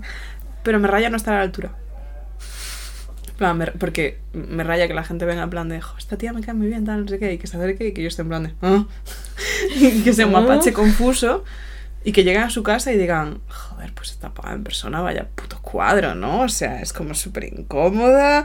Y fue, fue- Y me da mu- mucha. O sea, porque incómoda voy a ser.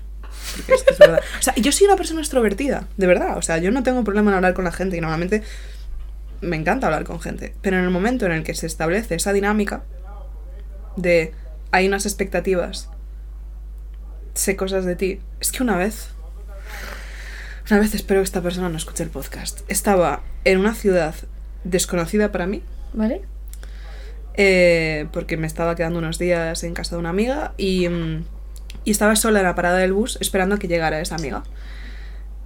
Y mientras esperaba, se me acercó una persona que te juro que no dijo hola y dijo, yo sé quién eres, pero tú no sabes quién soy. y abrió la conversación así. Y yo estaba literalmente cargada de maletas en una parada de bus random, de una ciudad random, sola. Y yo dije, arroba policía. ¿Cómo? Socorro. Y me dijo, no, sí, te conozco en internet, tal, no sé qué, no sé cuánto, tal, no sé qué. Y claro, era de nuevo esa movida de...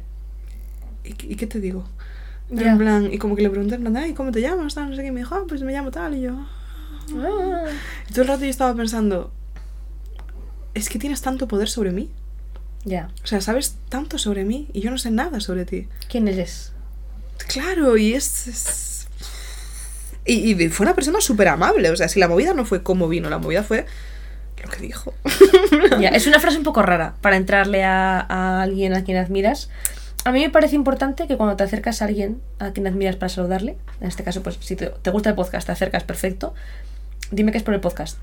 Porque a mí hay gente que me ha venido, me ha dicho, ¿eres Marina? Y yo tipo, coincidimos en la universidad, eh, coincidimos en una fiesta de alguien. eh, Sí, a o mí sea, también porque me ha pasado. yo no tengo un nivel de fama, no soy un bisbal, como para asumir que me conoces del podcast. ¿Sabes? El podcast Sí. no lo escucha tanta gente. Entonces, si tú me paras y me dices, ¿eres Marina, verdad? Yo te voy a decir sí, como esperando que me digas, ¿y tú quién eres? Porque igual es que fui, bueno, la uni yo no sé con quién fui, con nadie. Eh, eh, Con la exnovia de Carlos Sí, Sainz. o sea, yo Isa. Hernández es que no, no la reconocería. Entonces, es como me parece importante, sobre todo si os acercáis a gente como nosotras, que no somos famosas de verdad, que, básicamente, Es que eso es lo que digo, que es muy raro no ser famosa en absoluto. Y tener la dinámicas, Pero que la gente sepa quién eres. Yo creo que estamos en el peor punto de famoso que se puede ser. Hay que crecer o desaparecer. O sea, hay, En esas estoy. hay que o petarlo o irnos a tomar por culo. En esas estoy. Eh, yo por mi parte, Ana, que vive en Getafe, acércate. Yo sí- salúdame. Si estoy con Marina, acércate. si estoy sola, voy a colapsar. Acércate si está conmigo y con Capri. Sí, sí, sí, porque ahí Marina gestionará y yo asentiré. Eso es. Yo diré. Siendo yo la introvertida de las dos, ¿eh? Sí. Porque yo no soy la extrovertida de esta, de esta pareja.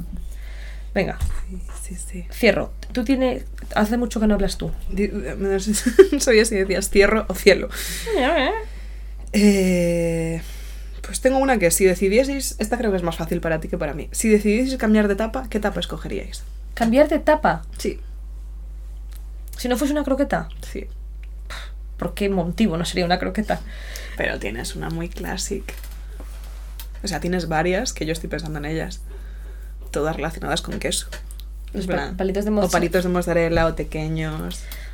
Bueno, tequeños me encanta. Si, si, si es una tapa a los tequeños, podría ser tequeños. Y si no, puede que fuera queso. Un cacho de queso. Del que tengo en la nevera, me estoy conteniendo para no cortarme un poco por si hago. Pero. mm, Es verdad que harías. O sea, un queso rico con un pan rico. Tú no sabes de lo que hablo, pero tú ya no recuerdas eso. Pero mm, podría ser queso. Un queso rico. Me gusta. El otro día tomé un muy buen queso de tetilla. ¡Buah! Sería un queso de tetilla. con, con estas tetazas, un queso Con de estas tetilla. tetazas.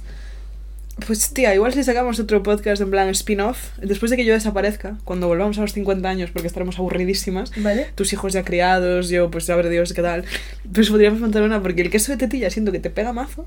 Gracias. Sí, en plan, porque es como muy lindo, le gusta a todo el mundo, en plan... Así soy yo. Sí. Y yo creo que sería unos pimientos de padrón. Oh, Y además sería galleguísimo. que unos pican y otros sí. no. Sí, Ten cuidado.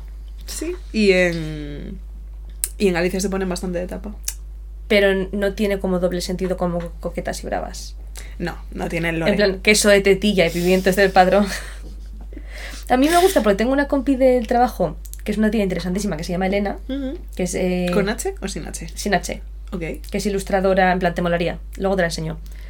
Que ella se apellida Sabroso. Y yo le dije, buah, tía, nos hacemos un podcast que sea sabroso y grandoso. o grandoso y sabroso. Pero no quiero otro podcast, en verdad. Pues solamente a nivel de branding. Me recuerda mucho a- al Rey León cuando dicen viscoso pero sabroso. Tengo una pregunta que es un poco deep, entonces puede ser medio la última, pero se puede hacer rapidita. Vale. O si tienes tú más, dale más. En plan. Voy a ver si tengo alguna corta. Hmm, Mira, esta es como corta. Venga.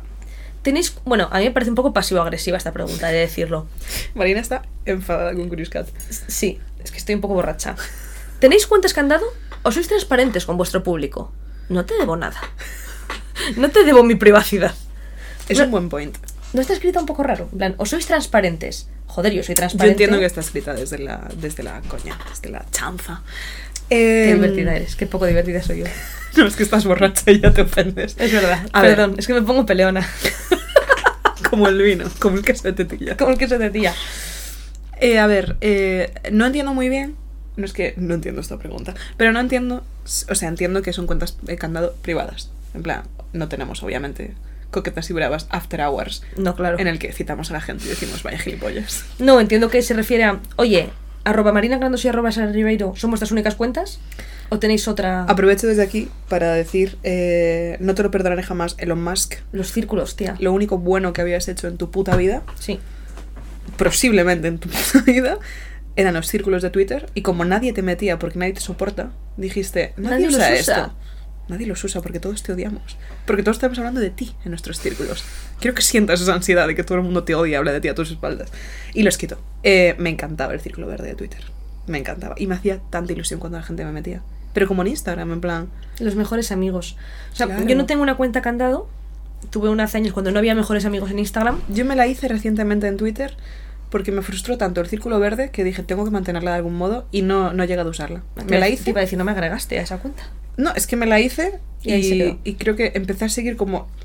Hice como un mapeo, empecé a hacer un mapeo de la gente a la que yo sigo y seguí como a, a los tres primeros que me salían y después dije, qué pereza. Qué pereza. Y lo dejé. Yo lo echo de menos porque, de hecho, esta última semana ha habido un par de veces que he querido como tuitear en la candado y no he podido tuitear. Yo no tengo un espacio seguro para, en horario laboral, citar fotos de Leclerc. Poniendo que Nos has quitado eso. Que era el principal uso de mi cuenta de Círculo Verde. Yo no tengo una candado, pero sí que uso en Insta el Mejores Amigos. Tampoco muchísimo. Pero pues hay veces que, pues ¿para qué uso el Mejores Amigos? Para que sientas que soy transparente contigo, te lo voy a contar. Em, pues por ejemplo, algunas veces que subo cosas de mi familia.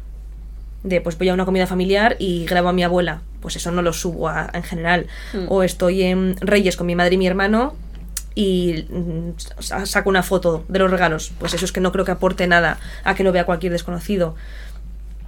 Para quejarme de cosas. Eh, pues mira, una vez cuando me colé en el autobús y el autobusero me echó, Me flipa Ramsés. que siempre... Bueno, esta historia en general es fascinante, es buenísima. Eso lo conté por mejos, porque digo, estoy cometiendo un acto ilegal, no voy. Ahora estoy aquí en el podcast y me la suda, Pero pero. pensándolo con retrospectiva, me flipa que te colaras tanto en el bus con lo mucho que te agobia cometer ilegalidades. En plan, te agobia muchísimo cuando yo hipotéticamente puedo llevarme a casa algo que hipotéticamente no me corresponde y que hipotéticamente forma parte del suministro de una gran cadena. Pero no te colaba. A mí me colaría más colarme en el bus. O sea, me colaría, me agobiaría más. Me, me, me sentía muy impune porque sentía que no me iban a pillar jamás. Pero así me sentiría yo si hipotéticamente sustrajera suministros de Sí, una pero gran cadena. y- yo no lo haría con otra persona. O sea, si yo fuese contigo no me colaría en el bus. Por respeto a ti, ¿sabes? Pero porque si, si me pillan... Por no liártela. si, no, si me, si me pillan también lo vas a pasar mal tú. Que es una cosa que tú no entiendes. Que si estoy yo delante, no cojas esquejes. Pero es que no me ves. Pero, pero lo noto, Sara, hija. O sea, no te veo, pero yo me doy Tú cuenta. lo notas. Pero si- hipotéticamente, ¿quién debería notarlo lo nota? Hasta ahora nadie ha notado nada. Y es, si una- hipotéticamente yo fuera cogiendo hojitas de una gran cadena que vende plantas, y es algo de lo que me arrepiento ahora sí, ¿eh? de, col- co- de colarte. Sí, no debería haberlo hecho y no compensó lo mal que lo pasé con el dinero. Pero, pero eso, o sea, ese es el uso que yo doy. Y en Twitter, pues lo mismo, pues igual, si tengo una opinión, no polémica, porque, pero que digo, va a venir alguien pesado a decirme algo, pues en vez de ponerlo en la normal, pues lo ponía en la candado. Sí, rollo, desahogarte, sí. Suena mal, pero desahogarte sin lidiar con las consecuencias. Sí, o sabiendo que estoy en un.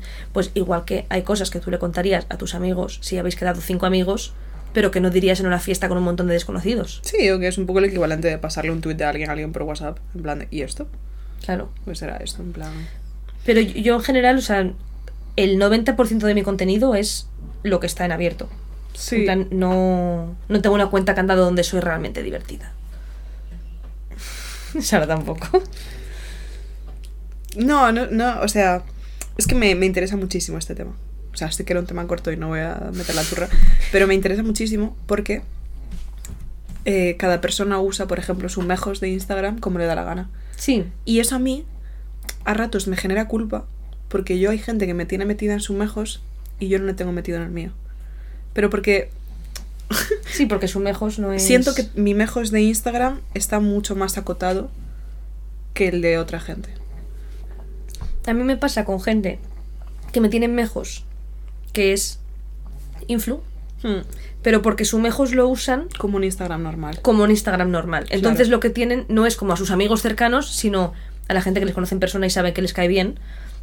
Y es como, yo a ellos igual no les tengo, pero porque yo mis mejos sí que son, tipo, creo que tengo, pues no sé, 16 personas en Sí, mejos, en ahí. plan, amigos cercanos. Yo amigos más cercanos de Galicia y de aquí. Y yo mi mejos lo uso mucho para crisis. O sea, Sí. para medio comunicados. En plan de, Buah, estoy súper triste porque no sé qué, no sé cuánto. O me han jodido muchísimo con esto, tal, no sé qué. Entonces, eh, sí, o sea, siento que hay mucha gente que... Y sin ser influ, en plan, creo que hay mucha gente que lo tiene. En plan de, lo que no me importa que vea todo el mundo y lo que solo quiero que vean mis mutuals. Y yo no, entonces me siento culpa. Y sabes, no sé si debería cambiar yo, porque, porque siento que soy yo la que, la que tiene El demasiado. problema eres El problema soy yo. En plan, siento que tengo demasiado acotado mi mejos y que debería guardarme lo que ahora uso en mejos para pues el grupo de WhatsApp contigo y con Carla, con mis amigas de Galicia, Ya. y usar mejos más en plan de una foto en la que no salgo tan guapa. O yo Pero yo creo que, es, o sea, no hay una forma correcta de utilizar... Pero me, me da pena que la gente me meta en mejos y yo no a ellos, porque quiero que sepan que si mi mejos fuera como el suyo, ellos estarían 100% de mi mejos. Ya. Pero es que mi mejos es más arroba psiquiátrico. Entonces, Arroba sos. arroba sos, claro. Es que es un poco como el diario que llevo teniendo desde antes de pandemia, que es un diario en el que solo hablo de crisis. Entonces no es el equivalente a decirle a alguien, no lo puedo abrir y decir, a ver qué hice el martes, porque todo lo que hay es malo. Ya. Entonces, mm, no sé. Pero, o sea, también quiero decir, en plan, creo que. Y esto, pues igual a alguna gente le decepciona. Creo que la gente se cree que sabe mucho más de nosotras de lo que sabe. 100%. En plan, y lo entiendo, porque contamos muchas cosas. Pero es que contenemos multitudes. en plan, No, Y esto pasa mucho yo con mucha gente que sigo que enseña mucho su vida y luego dice, en realidad solamente muestro un 10%, esto es literal. O sea, yo pa- puede parecer que es- hablo de todo porque tengo un podcast de dos horas semanales hablando de todo. No nos conocéis tanto. no, pero... Y, y no, y no en plan mal, tipo, somos gente que no reconoceríais. No, somos nosotras, pero que al final es normal tener como ciertas capas de privacidad Sí, y de decir, vale, sabemos que queremos hablar de esto, pero hay cosas que no nos apetece contar. y yo siento que, o sea... Yo siento que respeto mucho mis capas de privacidad. O sea, yo tenía... Tenía coñas con alguna gente, en plan, que había como la versión demo y la versión premium. En plan, yo sí que noto mucho. En plan, para mí es como un salto gordo que una persona pase a como la, la versión premium. En plan, vale, estás aquí. Entonces, pues. Pero tampoco me rayo con esto. En plan, porque sé distinguir muy bien Justo. qué cosas se pueden contar y qué Ah, cosas no, y qué no- cosas quiero contar. No me rayo mucho, pero porque al fin, o sea, porque no siento que obviando la versión premium que tú lo llamas esté siendo falsa. Hmm, O sea, ya. no es un tema de estoy siendo una persona y cuando apago la cámara. soy-". No, simplemente, pues eso, tengo claro que partes de mi vida privada, mi pareja, eh, mi familia Mm. o yo misma incluso, pues no me apetece compartir, pero no porque me avergüence o pase algo malo, por- simplemente pues porque, a ver, es que esto es horrible, pero al final la gente que me escucha en internet no son amigos míos. Y yo no tengo esa confianza. Ya. Porque es que no sé quiénes sois. Bueno, sé quiénes sois muchos, porque os estáis presentando en el episodio de Conociendo las Tapitas. Podéis bajar y dejar ahí vuestra presentación. Y incluso así no sé nada de vosotros. Sé cómo os llamáis y que sois de ciencias, todos, sin parar. Qué gente más lista, coño. Pero pues eso, o sea, creo que es normal y me parece súper normal que la gente que está en internet se guarden cosas para ellos. De hecho, me parece como un poco que tienes que mirártelo si no eres capaz Ya. De tener cosas que sean solamente para tus amigos o para tu gente cercana y tienes necesidad como de que todo el mundo sepa todo y es muy inseguro eso, chicas. Si la gente sabe cuando estés de vacaciones, os van a entrar a robar la casa y, y os van a y, y os van a poder manipular si contáis qué es lo que más miedo os da. Claro. Y si viene de repente un tío chungo con una moto y una chupa de cuero, va a saber daros donde os duele. En mi caso, morirme, que es lo que me da más miedo. Es fácil darte ahí, la verdad. No, ¿sabes a mí lo que me da mucha paz de, de lo que estamos hablando y de saber distinguir en plan de entre lo que contamos y lo que no contamos y tal y, y seguir siendo nosotras? Me da muchísima paz que nos escuchen amigas nuestras. Muchísima paz. O sea, que nos escuche Gonzalo, que nos escuche Pedro, que nos escuche Nutria, que nos escuche Carla, que nos escuche Nando, que me escuchen amigas de Galicia. Me da muchísima paz porque es decir, saben perfectamente cómo soy. Nadie les. O sea, no es que nadie les obligue, es que si no lo escucharan, yo no me enteraría. Y deciden activamente escucharlo. Eso es que tiene que estar medio. Claro. medio lógico, en plan, ¿sabes? No, y que nos reconocen. Sí, claro. en- bueno, o incluso tú y yo somos amigas fuera de cámaras. Lo somos. Lo somos. Tenía otra pregunta, pero no, no lo voy a decir. Es larga sobre esto, sobre el tema de ser amigas fuera de cámaras y aparte estar aquí. Y nos reconocemos cuando hablamos. Ujú. Es decir, yo cuando hablo contigo en el salón o cuando hablo con la cámara encendida. Hombre, pues eso, hay ciertos temas. Sí, no, pero si hubiéramos empezado el podcast y yo o tú hubiéramos notado que de repente la otra es una persona completamente distinta, hubiéramos dicho, ¿qué es esto? ¿Qué está pasando? Chico, ¿qué, qué estás haciendo? y sería raro. Sí. Pero también, o sea, también en cierto sentido entendería que lo hiciéramos porque es muy raro. Se te ha acabado el vino. y estás triste. El por verbo. mí. Voy a Ah, coger un poquito más para tu última pregunta, Nelsa. Venga. Pero reflexionales porque tienes mucho que decir y ellos tienen que escucharlo. No, pero que, que al mismo tiempo, si lo piensas, es muy raro sentarte a contarle tu vida a desconocidos. Entonces, sí puedo entender que haya gente que haga un poco personaje. Y creo que esto pasa muchísimo con los youtubers que bloguean, por ejemplo. O yo qué sé, pienso mucho en la gente que dice, no, es 100% un personaje. Y por ejemplo, durante mucho tiempo le decía a Auronplay, en plan de, no, es que es un personaje, yo en realidad no soy así. Yo no sé hasta qué punto. En plan, estoy hablando de hacer de crearte un personaje Sí, para te internet. escuchaba. Mi casa es bien pequeñita Sí. y te he escuchado todo este rato. No sabía si los hielos habían impedido el traslado de No, información. no, me he echado poco porque es que este es un vermú que me trajo mi madre. Un beso, mamá. Pero es vermú, que ya es como un licor, con ginebra. Mm, spicy. Es el pedo que lleva. A las una y dos minutos. Tú te vas a, co- a comer por ahí, ¿no? Sí. Pero el mapache de Carla. El mapache igual... El mapache creo que tenía que hacer una dramaturgia. ¿Qué significa eso? No lo sé. No lo sé. Me lo dijo y yo dije, claro, yo también tengo que hacer dramaturgias. Sí, no sé, háblale a ver si puede. Total, que es una movida. Que, mm, que no idolatréis a la gente de internet. Que os puede caer bien, en plan, a mí me cae súper bien mucha gente de internet y hay mucha gente de internet que digo, jo, quiero ser tu amigo. Pero no, no os obsesionéis con ello. No. Porque eh, Igual, igual nos caigo también, chicas. e igual yo tampoco. E igual Sara tampoco. Y no pasa nada. Porque le vamos a caer mal a la gente. No se puede caer a todo el mundo y esto es muy importante. Y yo en concreto soy una persona que cae mal y bien muy fuertemente. Tú eres más polarizante, pero porque tienes como ideas como más fuertes. Y porque soy una persona un poco intensa, asertiva. En plan, tienes que saber pillarme. Rollo, el humor, mi forma de hablar. O sea, yo, yo sé que soy una persona un poco, un poco too much a veces. Sí. Entonces eso tienes que entenderlo. Y a la gente que lo entiende le gusta mucho. Y a la Mm. gente que no lo entiende me odia. O sea, yo siento que dentro del podcast tú tienes más fans, pero también más haters. Y yo soy un perfil más beige, tipo... O sea, hay gente que le... Que es un poco la dinámica general de nosotras en todo. plan. Sí, sí, sí. Yo- Yo soy... Que soy una tía muy normal, un, un poco pasivo-agresiva cuando bebo tengo sueño. El Uf. otro día me lo dijeron de trabajo, tía. O hambre también. Les dije... Pero más sueño, sueño. les dije, mis amigos dicen que soy un poco pasiva-agresiva. Me dolió cuando me lo dijeron. Y la zorra de Elena Sabroso. y otro amigo que tengo. Hombre, pasiva-agresiva eres. Pero esto lo hemos hablado. Basta. No es pasivo-agresivo, es agresiva. No es pasiva. en plan, cuando no están tus necesidades básicas cubiertas, simplemente te enfadas. Pero no es pasivo porque eres muy directa. Dices, chicos, vámonos ya. Chicos, estoy cansada. Yo me Eso es ir". verdad. Pero no es pasividad, es. Uno de los, de los recuerdos más bonitos que tengo de que alguien me dijera algo bonito Te vas a emocionar. fue una vez que Víctor, Víctor Her- Herranz, una persona increíble y fabulosa que no escucha esto porque no debe de tener internet, una persona fascinante. fascinante. De esa- o sea, es una persona tan carismática que si esto le llega de algún modo, tal vez a través de Martitara, un beso a Martitara. Un beso, Maritara. Es una persona que yo es que la miraba y decía, ¿qué se sentirá al ser tú? ¿Qué poder? O sea, Qué es, poderío. es tan carismático. Buah. Pues una vez estábamos en un japonés, en, al lado de Callao, yo estaba ahí y yo, yo me quería ir.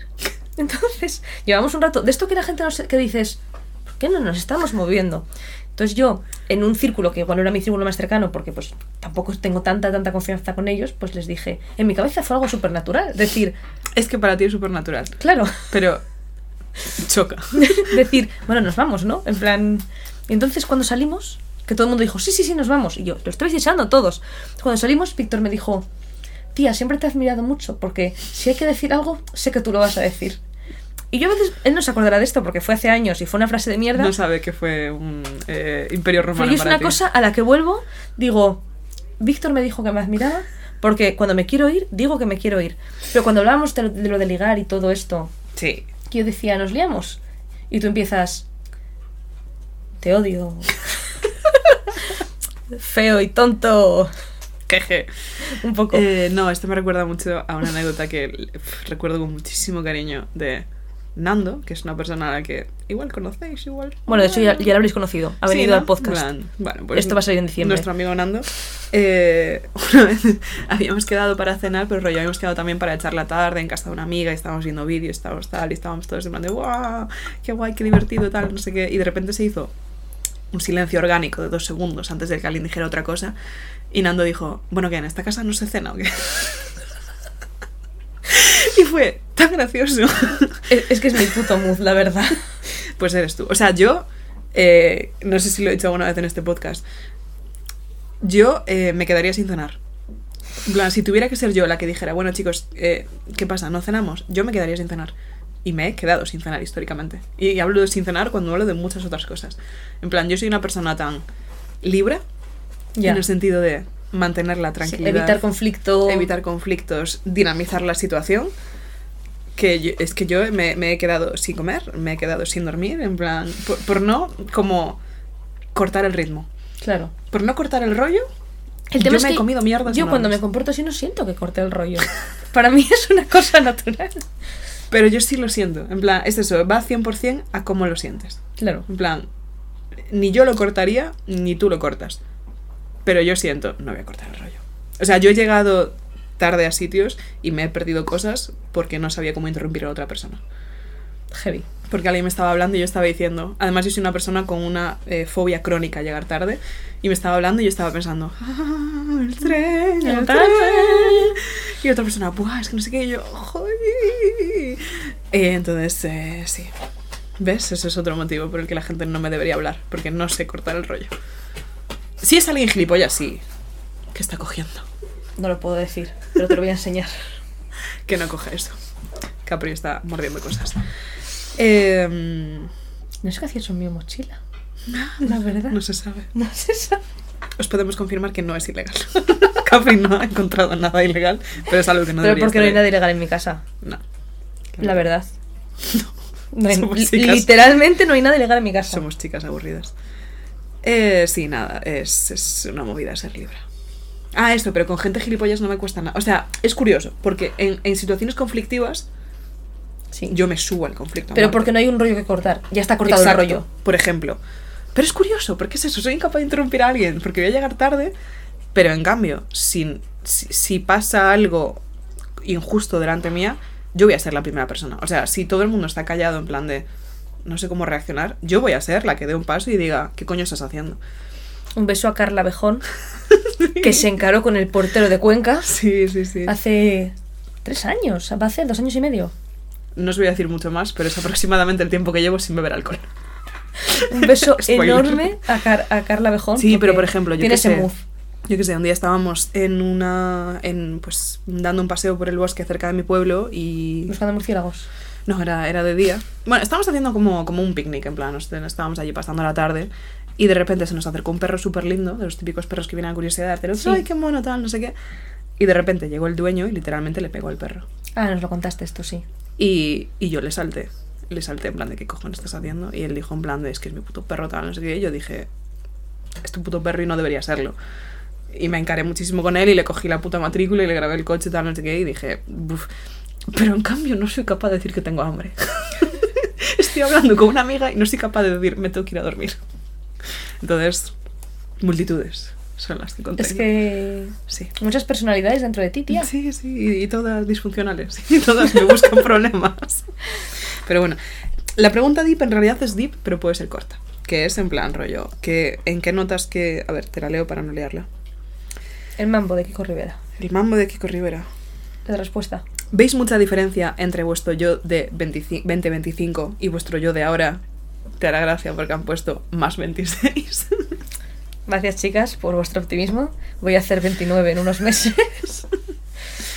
A ver, para mí es que en general la figura de mi yo de entre 20 y 25 Está es que difusa. mi yo de 20 y mi yo de 25 Ya. tampoco se parecen en nada. O sea, yo creo que tengo una figura más Podemos coger la de 20 y la de ahora. Eso sí. O sea, yo creo que mi, mi punto fue como de los 18 a los 22, tipo la carrera. Sí. Y luego 22 ahora, que ese gran cambio. Porque yo con 24 años mm, era parecida. Que si, que si noto un gran cambio, es la pregunta. Eh, sí. Sí. O sea, no en lo esencial, tipo yo me sigo sintiendo yo y a la vez no siento que antes no fuese yo y ahora sí soy yo de verdad. Pero sí que noto un, un gran cambio a nivel personal, a nivel de seguridad de mí misma, a nivel de saber lo que quiero, a nivel de tranquilidad, de saber qué decir que no a las cosas. O sea, soy una versión mejorada. Básicamente. Premium. Sí, sí, sí. Y esto creo que es una cosa que pasa con los años y la- las mujeres que tienen 40 dicen, con 30 yo era imbécil, ahora es- lo hago bien de verdad. Hmm. Yo me siento mucho mejor. Espera, gordita, que ya estamos acabando. Pues es que se está empezando a encaramar sobre mí. Eh, sí, noto un gran cambio, pero todo es para bien. O sea, siento que sé escoger mejor a mis amistades, siento que relativizo más las cosas, tengo mejor salud mental por gracias a todos estos mecanismos que he conseguido, eh, me cuido más a mí misma. Estoy contenta, la verdad. Tengo más autoestima. eh, Sí, o sea, noto un cambio, pero, pero no para peor. Creo que al final, pues lo de siempre, el hecho de que te pasen cosas y conseguir esa experiencia te ayuda, si eres un poco espabilado, a aprender de ello y por tanto empiezas a controlar más la situación porque casi todo lo que te pasa ya te ha pasado. Entonces es como que ya tienes experiencia en muchos Sí, lo ámbitos. de relativizar. Claro, plan, ya he sobrevivido otras cosas. justo. No me- lo de siempre, cuando tienes una primera ruptura parece que se va a acabar cae. el mundo. Y cuando ya te han roto el corazón un par de veces, sigue siendo duro, pero ya dices, sobreviví, sobreviviré de nuevo. Tiro para adelante, puedo con todo. Lo digo esto mientras si de repente Fer me dejase, eh, El mundo se cae. el el mundo se caería literalmente. Pero, mm, pero sí, noto diferencia, pero para bien. ¿Tú te notas diferente? Yo cogería. O sea, sé que es, es hacer trampa porque es como más tal, pero cogería pre-18. Porque. Es que eso yo, yo Pero ya- porque lo que he tenido 18 ahora ha sido un crescendo, pero ya eran cosas que estaban en funcionamiento. O sea, yo he tenido como dos, dos puntos pivotales, que es a los 13, cuando me hice vegetariana y me hice Twitter, que ahí decidí, este año vamos a desarrollar una Mi personalidad. personalidad. Hasta ahora mi personalidad era Harry Potter, ahora vamos a desarrollar algo más. Y sí, a los 13 como que empecé a desarrollar como mi faceta más activista en general de todo. Y a los 18, cuando me vine a Madrid, para mí fue súper, o sea, obviamente fue muy heavy porque te mudaste a 700 kilómetros, yo no conocía, o sea, tú tienes algo de familia en Madrid, yo no Sí. tenía nada. Eh, y para mí fue súper positivo empezar de cero. Porque yo en el instituto era una persona bastante amargada y que como estaba casi siempre enfadada y triste, en, en grandes cantidades, ambas cosas y a menudo a la vez, eh, yo estaba súper a la defensiva. Ya. Y yo era una persona muy difícil, que no quita que me entendiera y que yo sabía de dónde venía eso, pero era una persona difícil de tratar y la gente con la que mantengo relación, con la que tenía relación de aquella, tiene mucho Te lo mérito. confirma, ¿no? Ah, me lo confirma. Priscila puede contar grandes anécdotas, pero tiene mucho mérito. O sea, es gente que es, es increíble que haya superado esa fase. O sea, estuvo en lo peor para poder tener ahora a lo la mejor. Sara. Dilo. Y para mí venir a Madrid fue decir, nadie sabe que yo hasta hace 15 días estaba amargada. Entonces puedo decidir no estar amargada. Ujú. Y a nadie le va a chocar o sorprender, ni va a decir, pero si esta tía era tal. Entonces yo vine a Madrid con un cambio de, no un cambio de personalidad, pero un cambio de perspectiva. De mentalidad. sí, ¿no? de mentalidad muy importante. Y, y ahí dejé de estar a la defensiva todo el rato, empecé a como... Dejé de ser muy cínica, porque yo de adolescente era súper cínica. En plan, era esta clase de adolescente edgy que era como, es que el mundo está lleno de idiotas y todo es una mierda. Y eso es muy fácil y eso es un mecanismo de defensa cuando no sabes gestionar tu frustración por lo que te rodea. Y es a lo que se recurre cuando no tienes más herramientas o cuando no te sientes capacitada para cambiar cosas que querrías cambiar. Entonces, como no te Claro. atreves a cambiarlas, dices, es que no merece la pena cambiarlas. y yo vivía en ese mood. Y cuando llegué aquí, y ya te digo, no es en plan de, ah, es que Madrid es un sitio maravilloso. No, no, no. Podría haber tenido este cambio de perspectiva en Galicia si hubiera tenido de alguna forma esa oportunidad de cambio de mentalidad. Entonces, para mí también ha sido abrirme al mundo. Ujú. Suena súper hippie todo lo que estoy diciendo, pero es que es cierto, es que la pregunta es muy hippie, entonces hippies. la respuesta va a ser hippie. Para mí fue abrirme al mundo, eh, abrirme al mundo y abrirme a la posibilidad de ser vulnerable, porque antes no lo era, era una persona muy cerrada y muy con pinchos por fuera, y, y ser vulnerable y ver que se podía sobrevivir y ver que el mundo está lleno de gente buena. Sin ser Sara tampoco la persona más vulnerable que haya pisado la Pues tierra. ¿eh? imagínate, imagínate, imagínate. Entonces, para mí ese ha sido el principal cambio. Tener ganas y tener esperanza en las cosas. Y creer que las cosas pueden salir bien y que si pueden salir bien tenemos que trabajar para que salgan bien. Y eso es lo que me ha dado más. Y ahora mismo, pues comparado con los 24, por ejemplo, bueno, yo acabé la carrera con, 20, con 23, porque... No, de hecho con 24 casi, porque lo mío son 5 años y yo tardé más porque me pilló la pandemia, alargué el, TF, el TFG y tal. Autonomía. Claro. Autonomía, 100%. En plan, lo que decimos, pues tener un cierto dinero ahorrado en el banco. eh, Yo ya cuando me vine a Madrid dejé de depender en gran medida de mis padres, pero es muy fuerte el cambio de... Y, y tengo muy buena relación con ellos y nunca hemos tenido problemas, pero el cambio de... Hostia, es que es, es mi dinero. Ya. Es que genuinamente puedo hacer lo que... En plan, libre albedrío, que hablamos siempre. La Kinka, bla, bla, bla. Ayer me compré entradas para un festival de música que Lo vi por Twitter. 15 minutos antes no sabía que me iba a comprar. Ni te pregunté, te dices que no, no tengo nada que decir. Es que leía a alguien diciendo, ay, pues voy a ir. Y yo dije, ¿por qué no? y de repente, pues nada, 100 euros menos en la cuenta corriente. No pasa, no pasa nada. Total. Que es esa sensación de, de- También de confianza de ver que ha ido bien. ¿Sabes? Esa sensación de...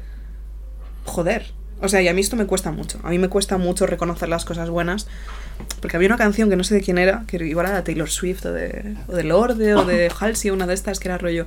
Las cosas buenas eh, me, me resbalan cinco segundos y las malas me clavan para siempre. Yo soy una persona súper así, o sea, a mí estoy súper des- desensibilizada a los cumplidos y a las cosas buenas porque no, no me las llego a creer y en cambio las cosas malas pues se me quedan durante semanas. Entonces me cuesta mucho pararme a decir, joder, mira dónde estamos. En plan, estás en un piso en Madrid viviendo con dos de tus mejores amigas, que te estás pagando tú, en plan, eres literalmente completamente independiente. Si no lo fueras, seguirías teniendo gente en la que apoyarte, estás en un curro que te gusta mucho, con unas condiciones buenas. Mm, joder, piensa ahora en la Sara de 16 años, cómo fliparía. Y eso es algo que me ha atormentado un poco históricamente, porque una cosa que siempre me ha dado mucho miedo es pensar en si estaría decepcionando a esa Sara de 16 años. ¿En serio? Sí, eso lo pienso muchísimo, te lo juro. Y me atormenta mucho porque es como. Porque como estaba siempre enfadada y estaba siempre en plan de. No quiero ser jamás como la sociedad me dice que sea. Y después. No soy como las otras chicas. Sí, bueno, 100%. Esto se lo he dicho un montón de veces. Yo era súper misógina de, de- de joven. O sea, yo era, vamos, misógina desde una perspectiva de eso, de, de pick me girl, en plan súper chunga. Pero sí que a veces lo pienso y digo, joder, se decepcionaría si supiera que he cedido en X terrenos o que esta cosa que desde aquella me atormentaba me sigue atormentando un poco ahora. Pero después lo pienso y digo, con todo el cariño del mundo, la serie de 16 años era un poco imbécil. o sea, Sí, que tampoco tienes como que, que deber nada a lo que quería ella. Claro. Porque igual tampoco tenía claro muy bien. Claro, 100%. En plan, yo creo, es que me, o sea, es una estupidez, pero siempre como, siempre disocio un poco quién soy y quién era. Y me encantaría de verdad poder hablar con ella y poder decirle, ¿cómo lo ves? ¿Vamos bien? ¿esta idea te horroriza? ¿O, crees que, que- que hemos gestionado más o menos bien? Y yo creo que hemos gestionado más o menos bien. Sobre todo por el hecho de eso, de poder tener relaciones mucho más cercanas y, y no tener que sentir todo el rato la sensación de saberlo todo, demostrar todo el rato lo fuerte que eres y lo, lo mucho que todo te la pela. Sí. Yo creo que fliparía bastante. Pero porque, no sé. Yo creo que, que la mía estaría muy contenta. Pero ya no solamente la de adolescente, incluso la de la universidad, que yo estaba muy perdida, que no sabía qué quería, que la universidad me fue mal. Fer siempre me recuerda, eh, pues eso, yo mm, Vendiendo turrones. vendiendo turrones, por ejemplo, en, en el Carrefour, mientras dependía un poco de que mis padres me pagasen esto porque yo no llegaba a todo, tal, no sé qué. Decir, pues eso, soy independiente, tengo buenas amigas, tengo una pareja que es que no puedo estar más enamorada, una perrita, me pago mi propio piso, Hmm. me dedico a algo que me gusta. O sea, chica, ¿qué más quieres? Bueno, la cuenta del banco de Carlos Peguer. Pero, pero eso siempre se dice desde una... O sea, siempre hay que mirar hacia allá, pero mirando hacia atrás yo estoy muy contenta. Y más que no voy a estar... Es que yo a los 35, chicas, voy a ser tan poderosa. Es ¿Esa que- era, ¿Era esta pregunta? ¿O hay otra? Es que había otra pregunta que era en plan de cómo os imagináis con 35 que Esa no me la no nos da tiempo a hacerla. profundamente poderosa.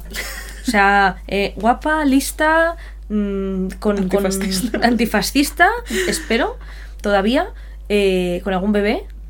Bueno, eh, espero que ya todos, porque no me gustaría parir después de los Espero 35. que ya estén los siete ya. y- No, uno o dos. Uno íbamos viendo. Igual dos. Yo no tengo la más mínima idea. En plan, la verdad, vi la pregunta y dije... Qué puto agobio. No, el vídeo este de... No sé quién es, el calvo del chiringuito. Hay varios calvos, Ah, yo no sé, diciendo, ¿qué es Halloween? No, explícame, ¿qué es Halloween? Pues lo leí y decía, ¿qué es 35 años? Explícame, ¿qué es? No, sí, pero dime, ¿qué es 35? Y yo decía, joder, claro, 35 años, pues son dentro de 9 años. Pero es que hace 9 años yo no tenía ni puta idea. O sea, hace 9 años yo estaba en primero de bachiller. Te quedan aún nueve años para los 35. Sí. Qué joven. 8 años y 11 meses. Entonces, Yo, este año, ya te lo dije, haré un perfil bajo cuando cumpla los 20 y todos. Pero por los 30, la liamos.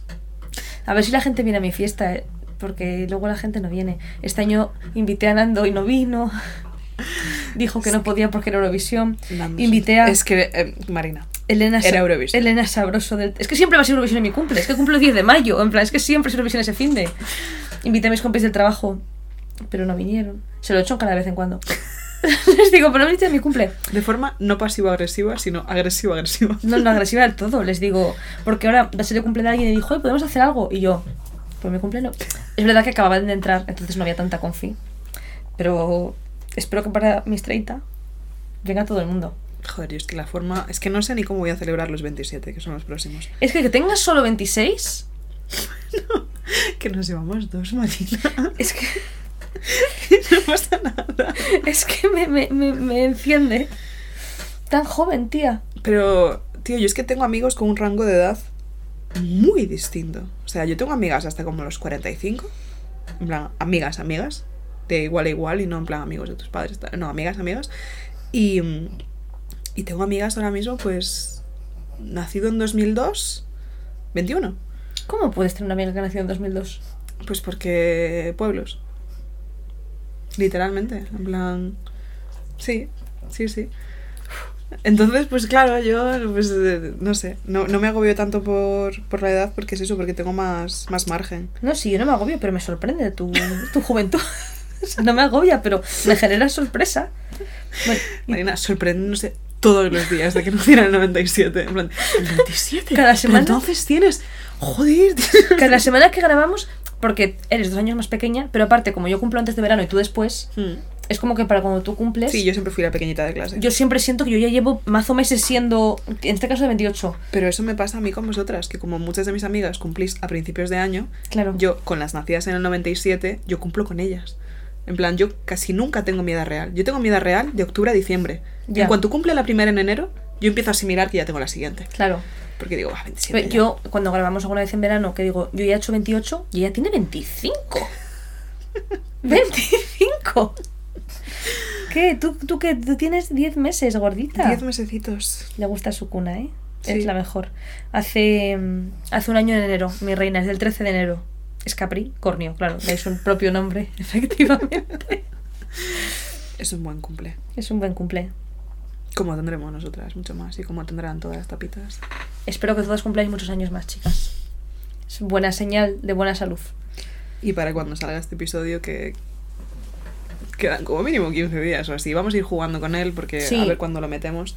Pero nada, que en general, que todo os vaya bien. Probablemente feliz Navidad.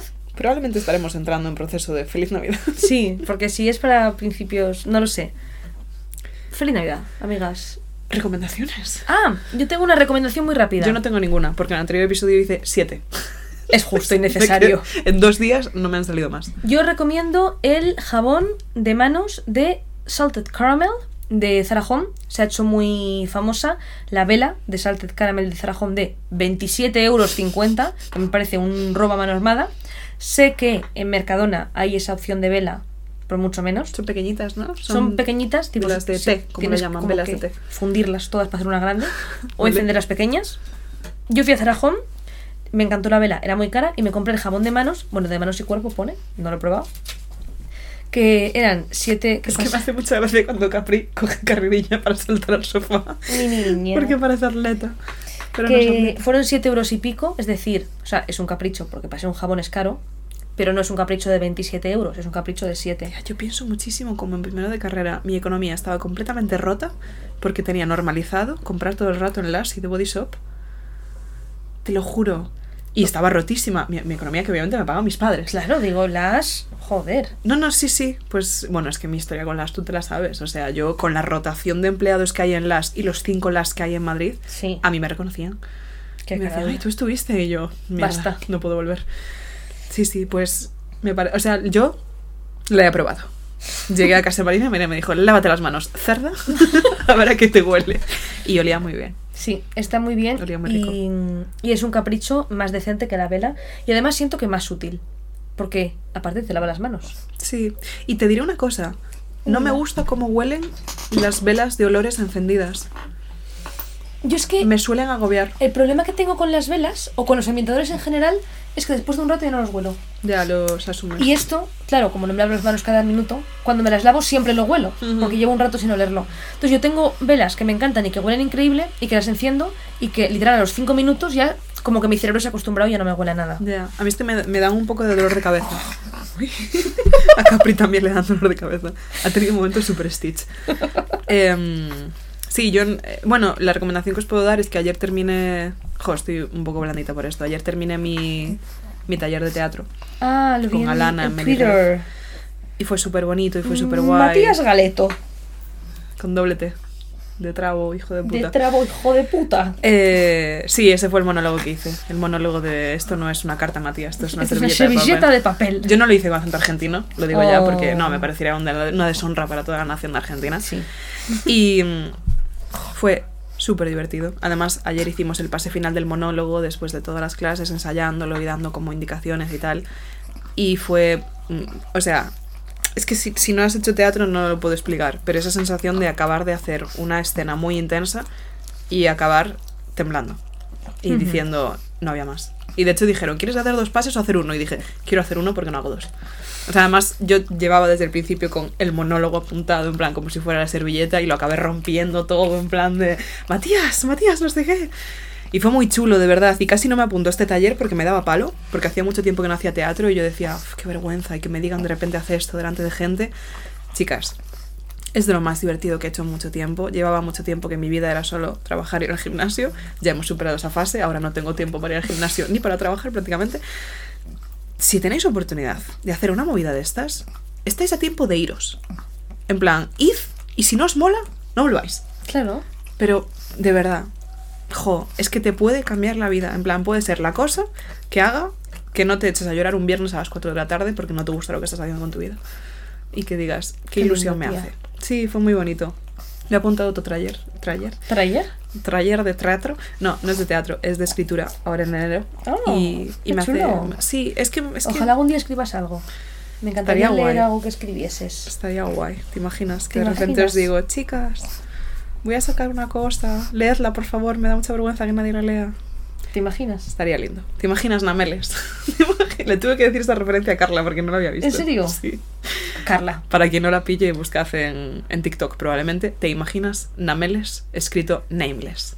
Carla nunca había jugado al Mario. O sea, Carla no. Pero aquí estamos nosotras para culturizar a nuestro mapache favorito. Eso es. Pues ya está, ¿no? Que tú tienes que irte. Sí, yo tengo que irme a comer. Tú estás borracha. Mazo. Pero tengo queso. Y huitaca. Y Huitaca. Tengo dos platos de huitaca. Claro, no sabían que era festivo. Claro. Dijeron, le damos igual. Así que sí, Perfecto. no, comeré ya y, y le mandaré un mensaje a mi novio. Perfecto. Pues nada, un besazo a todas y nos vemos en el próximo episodio que será... No sabemos Es quién no seremos para ese episodio. Así que nada, nos Muy dejamos bien. con estos sonidos radiales. Adiós. Chao, tapitas.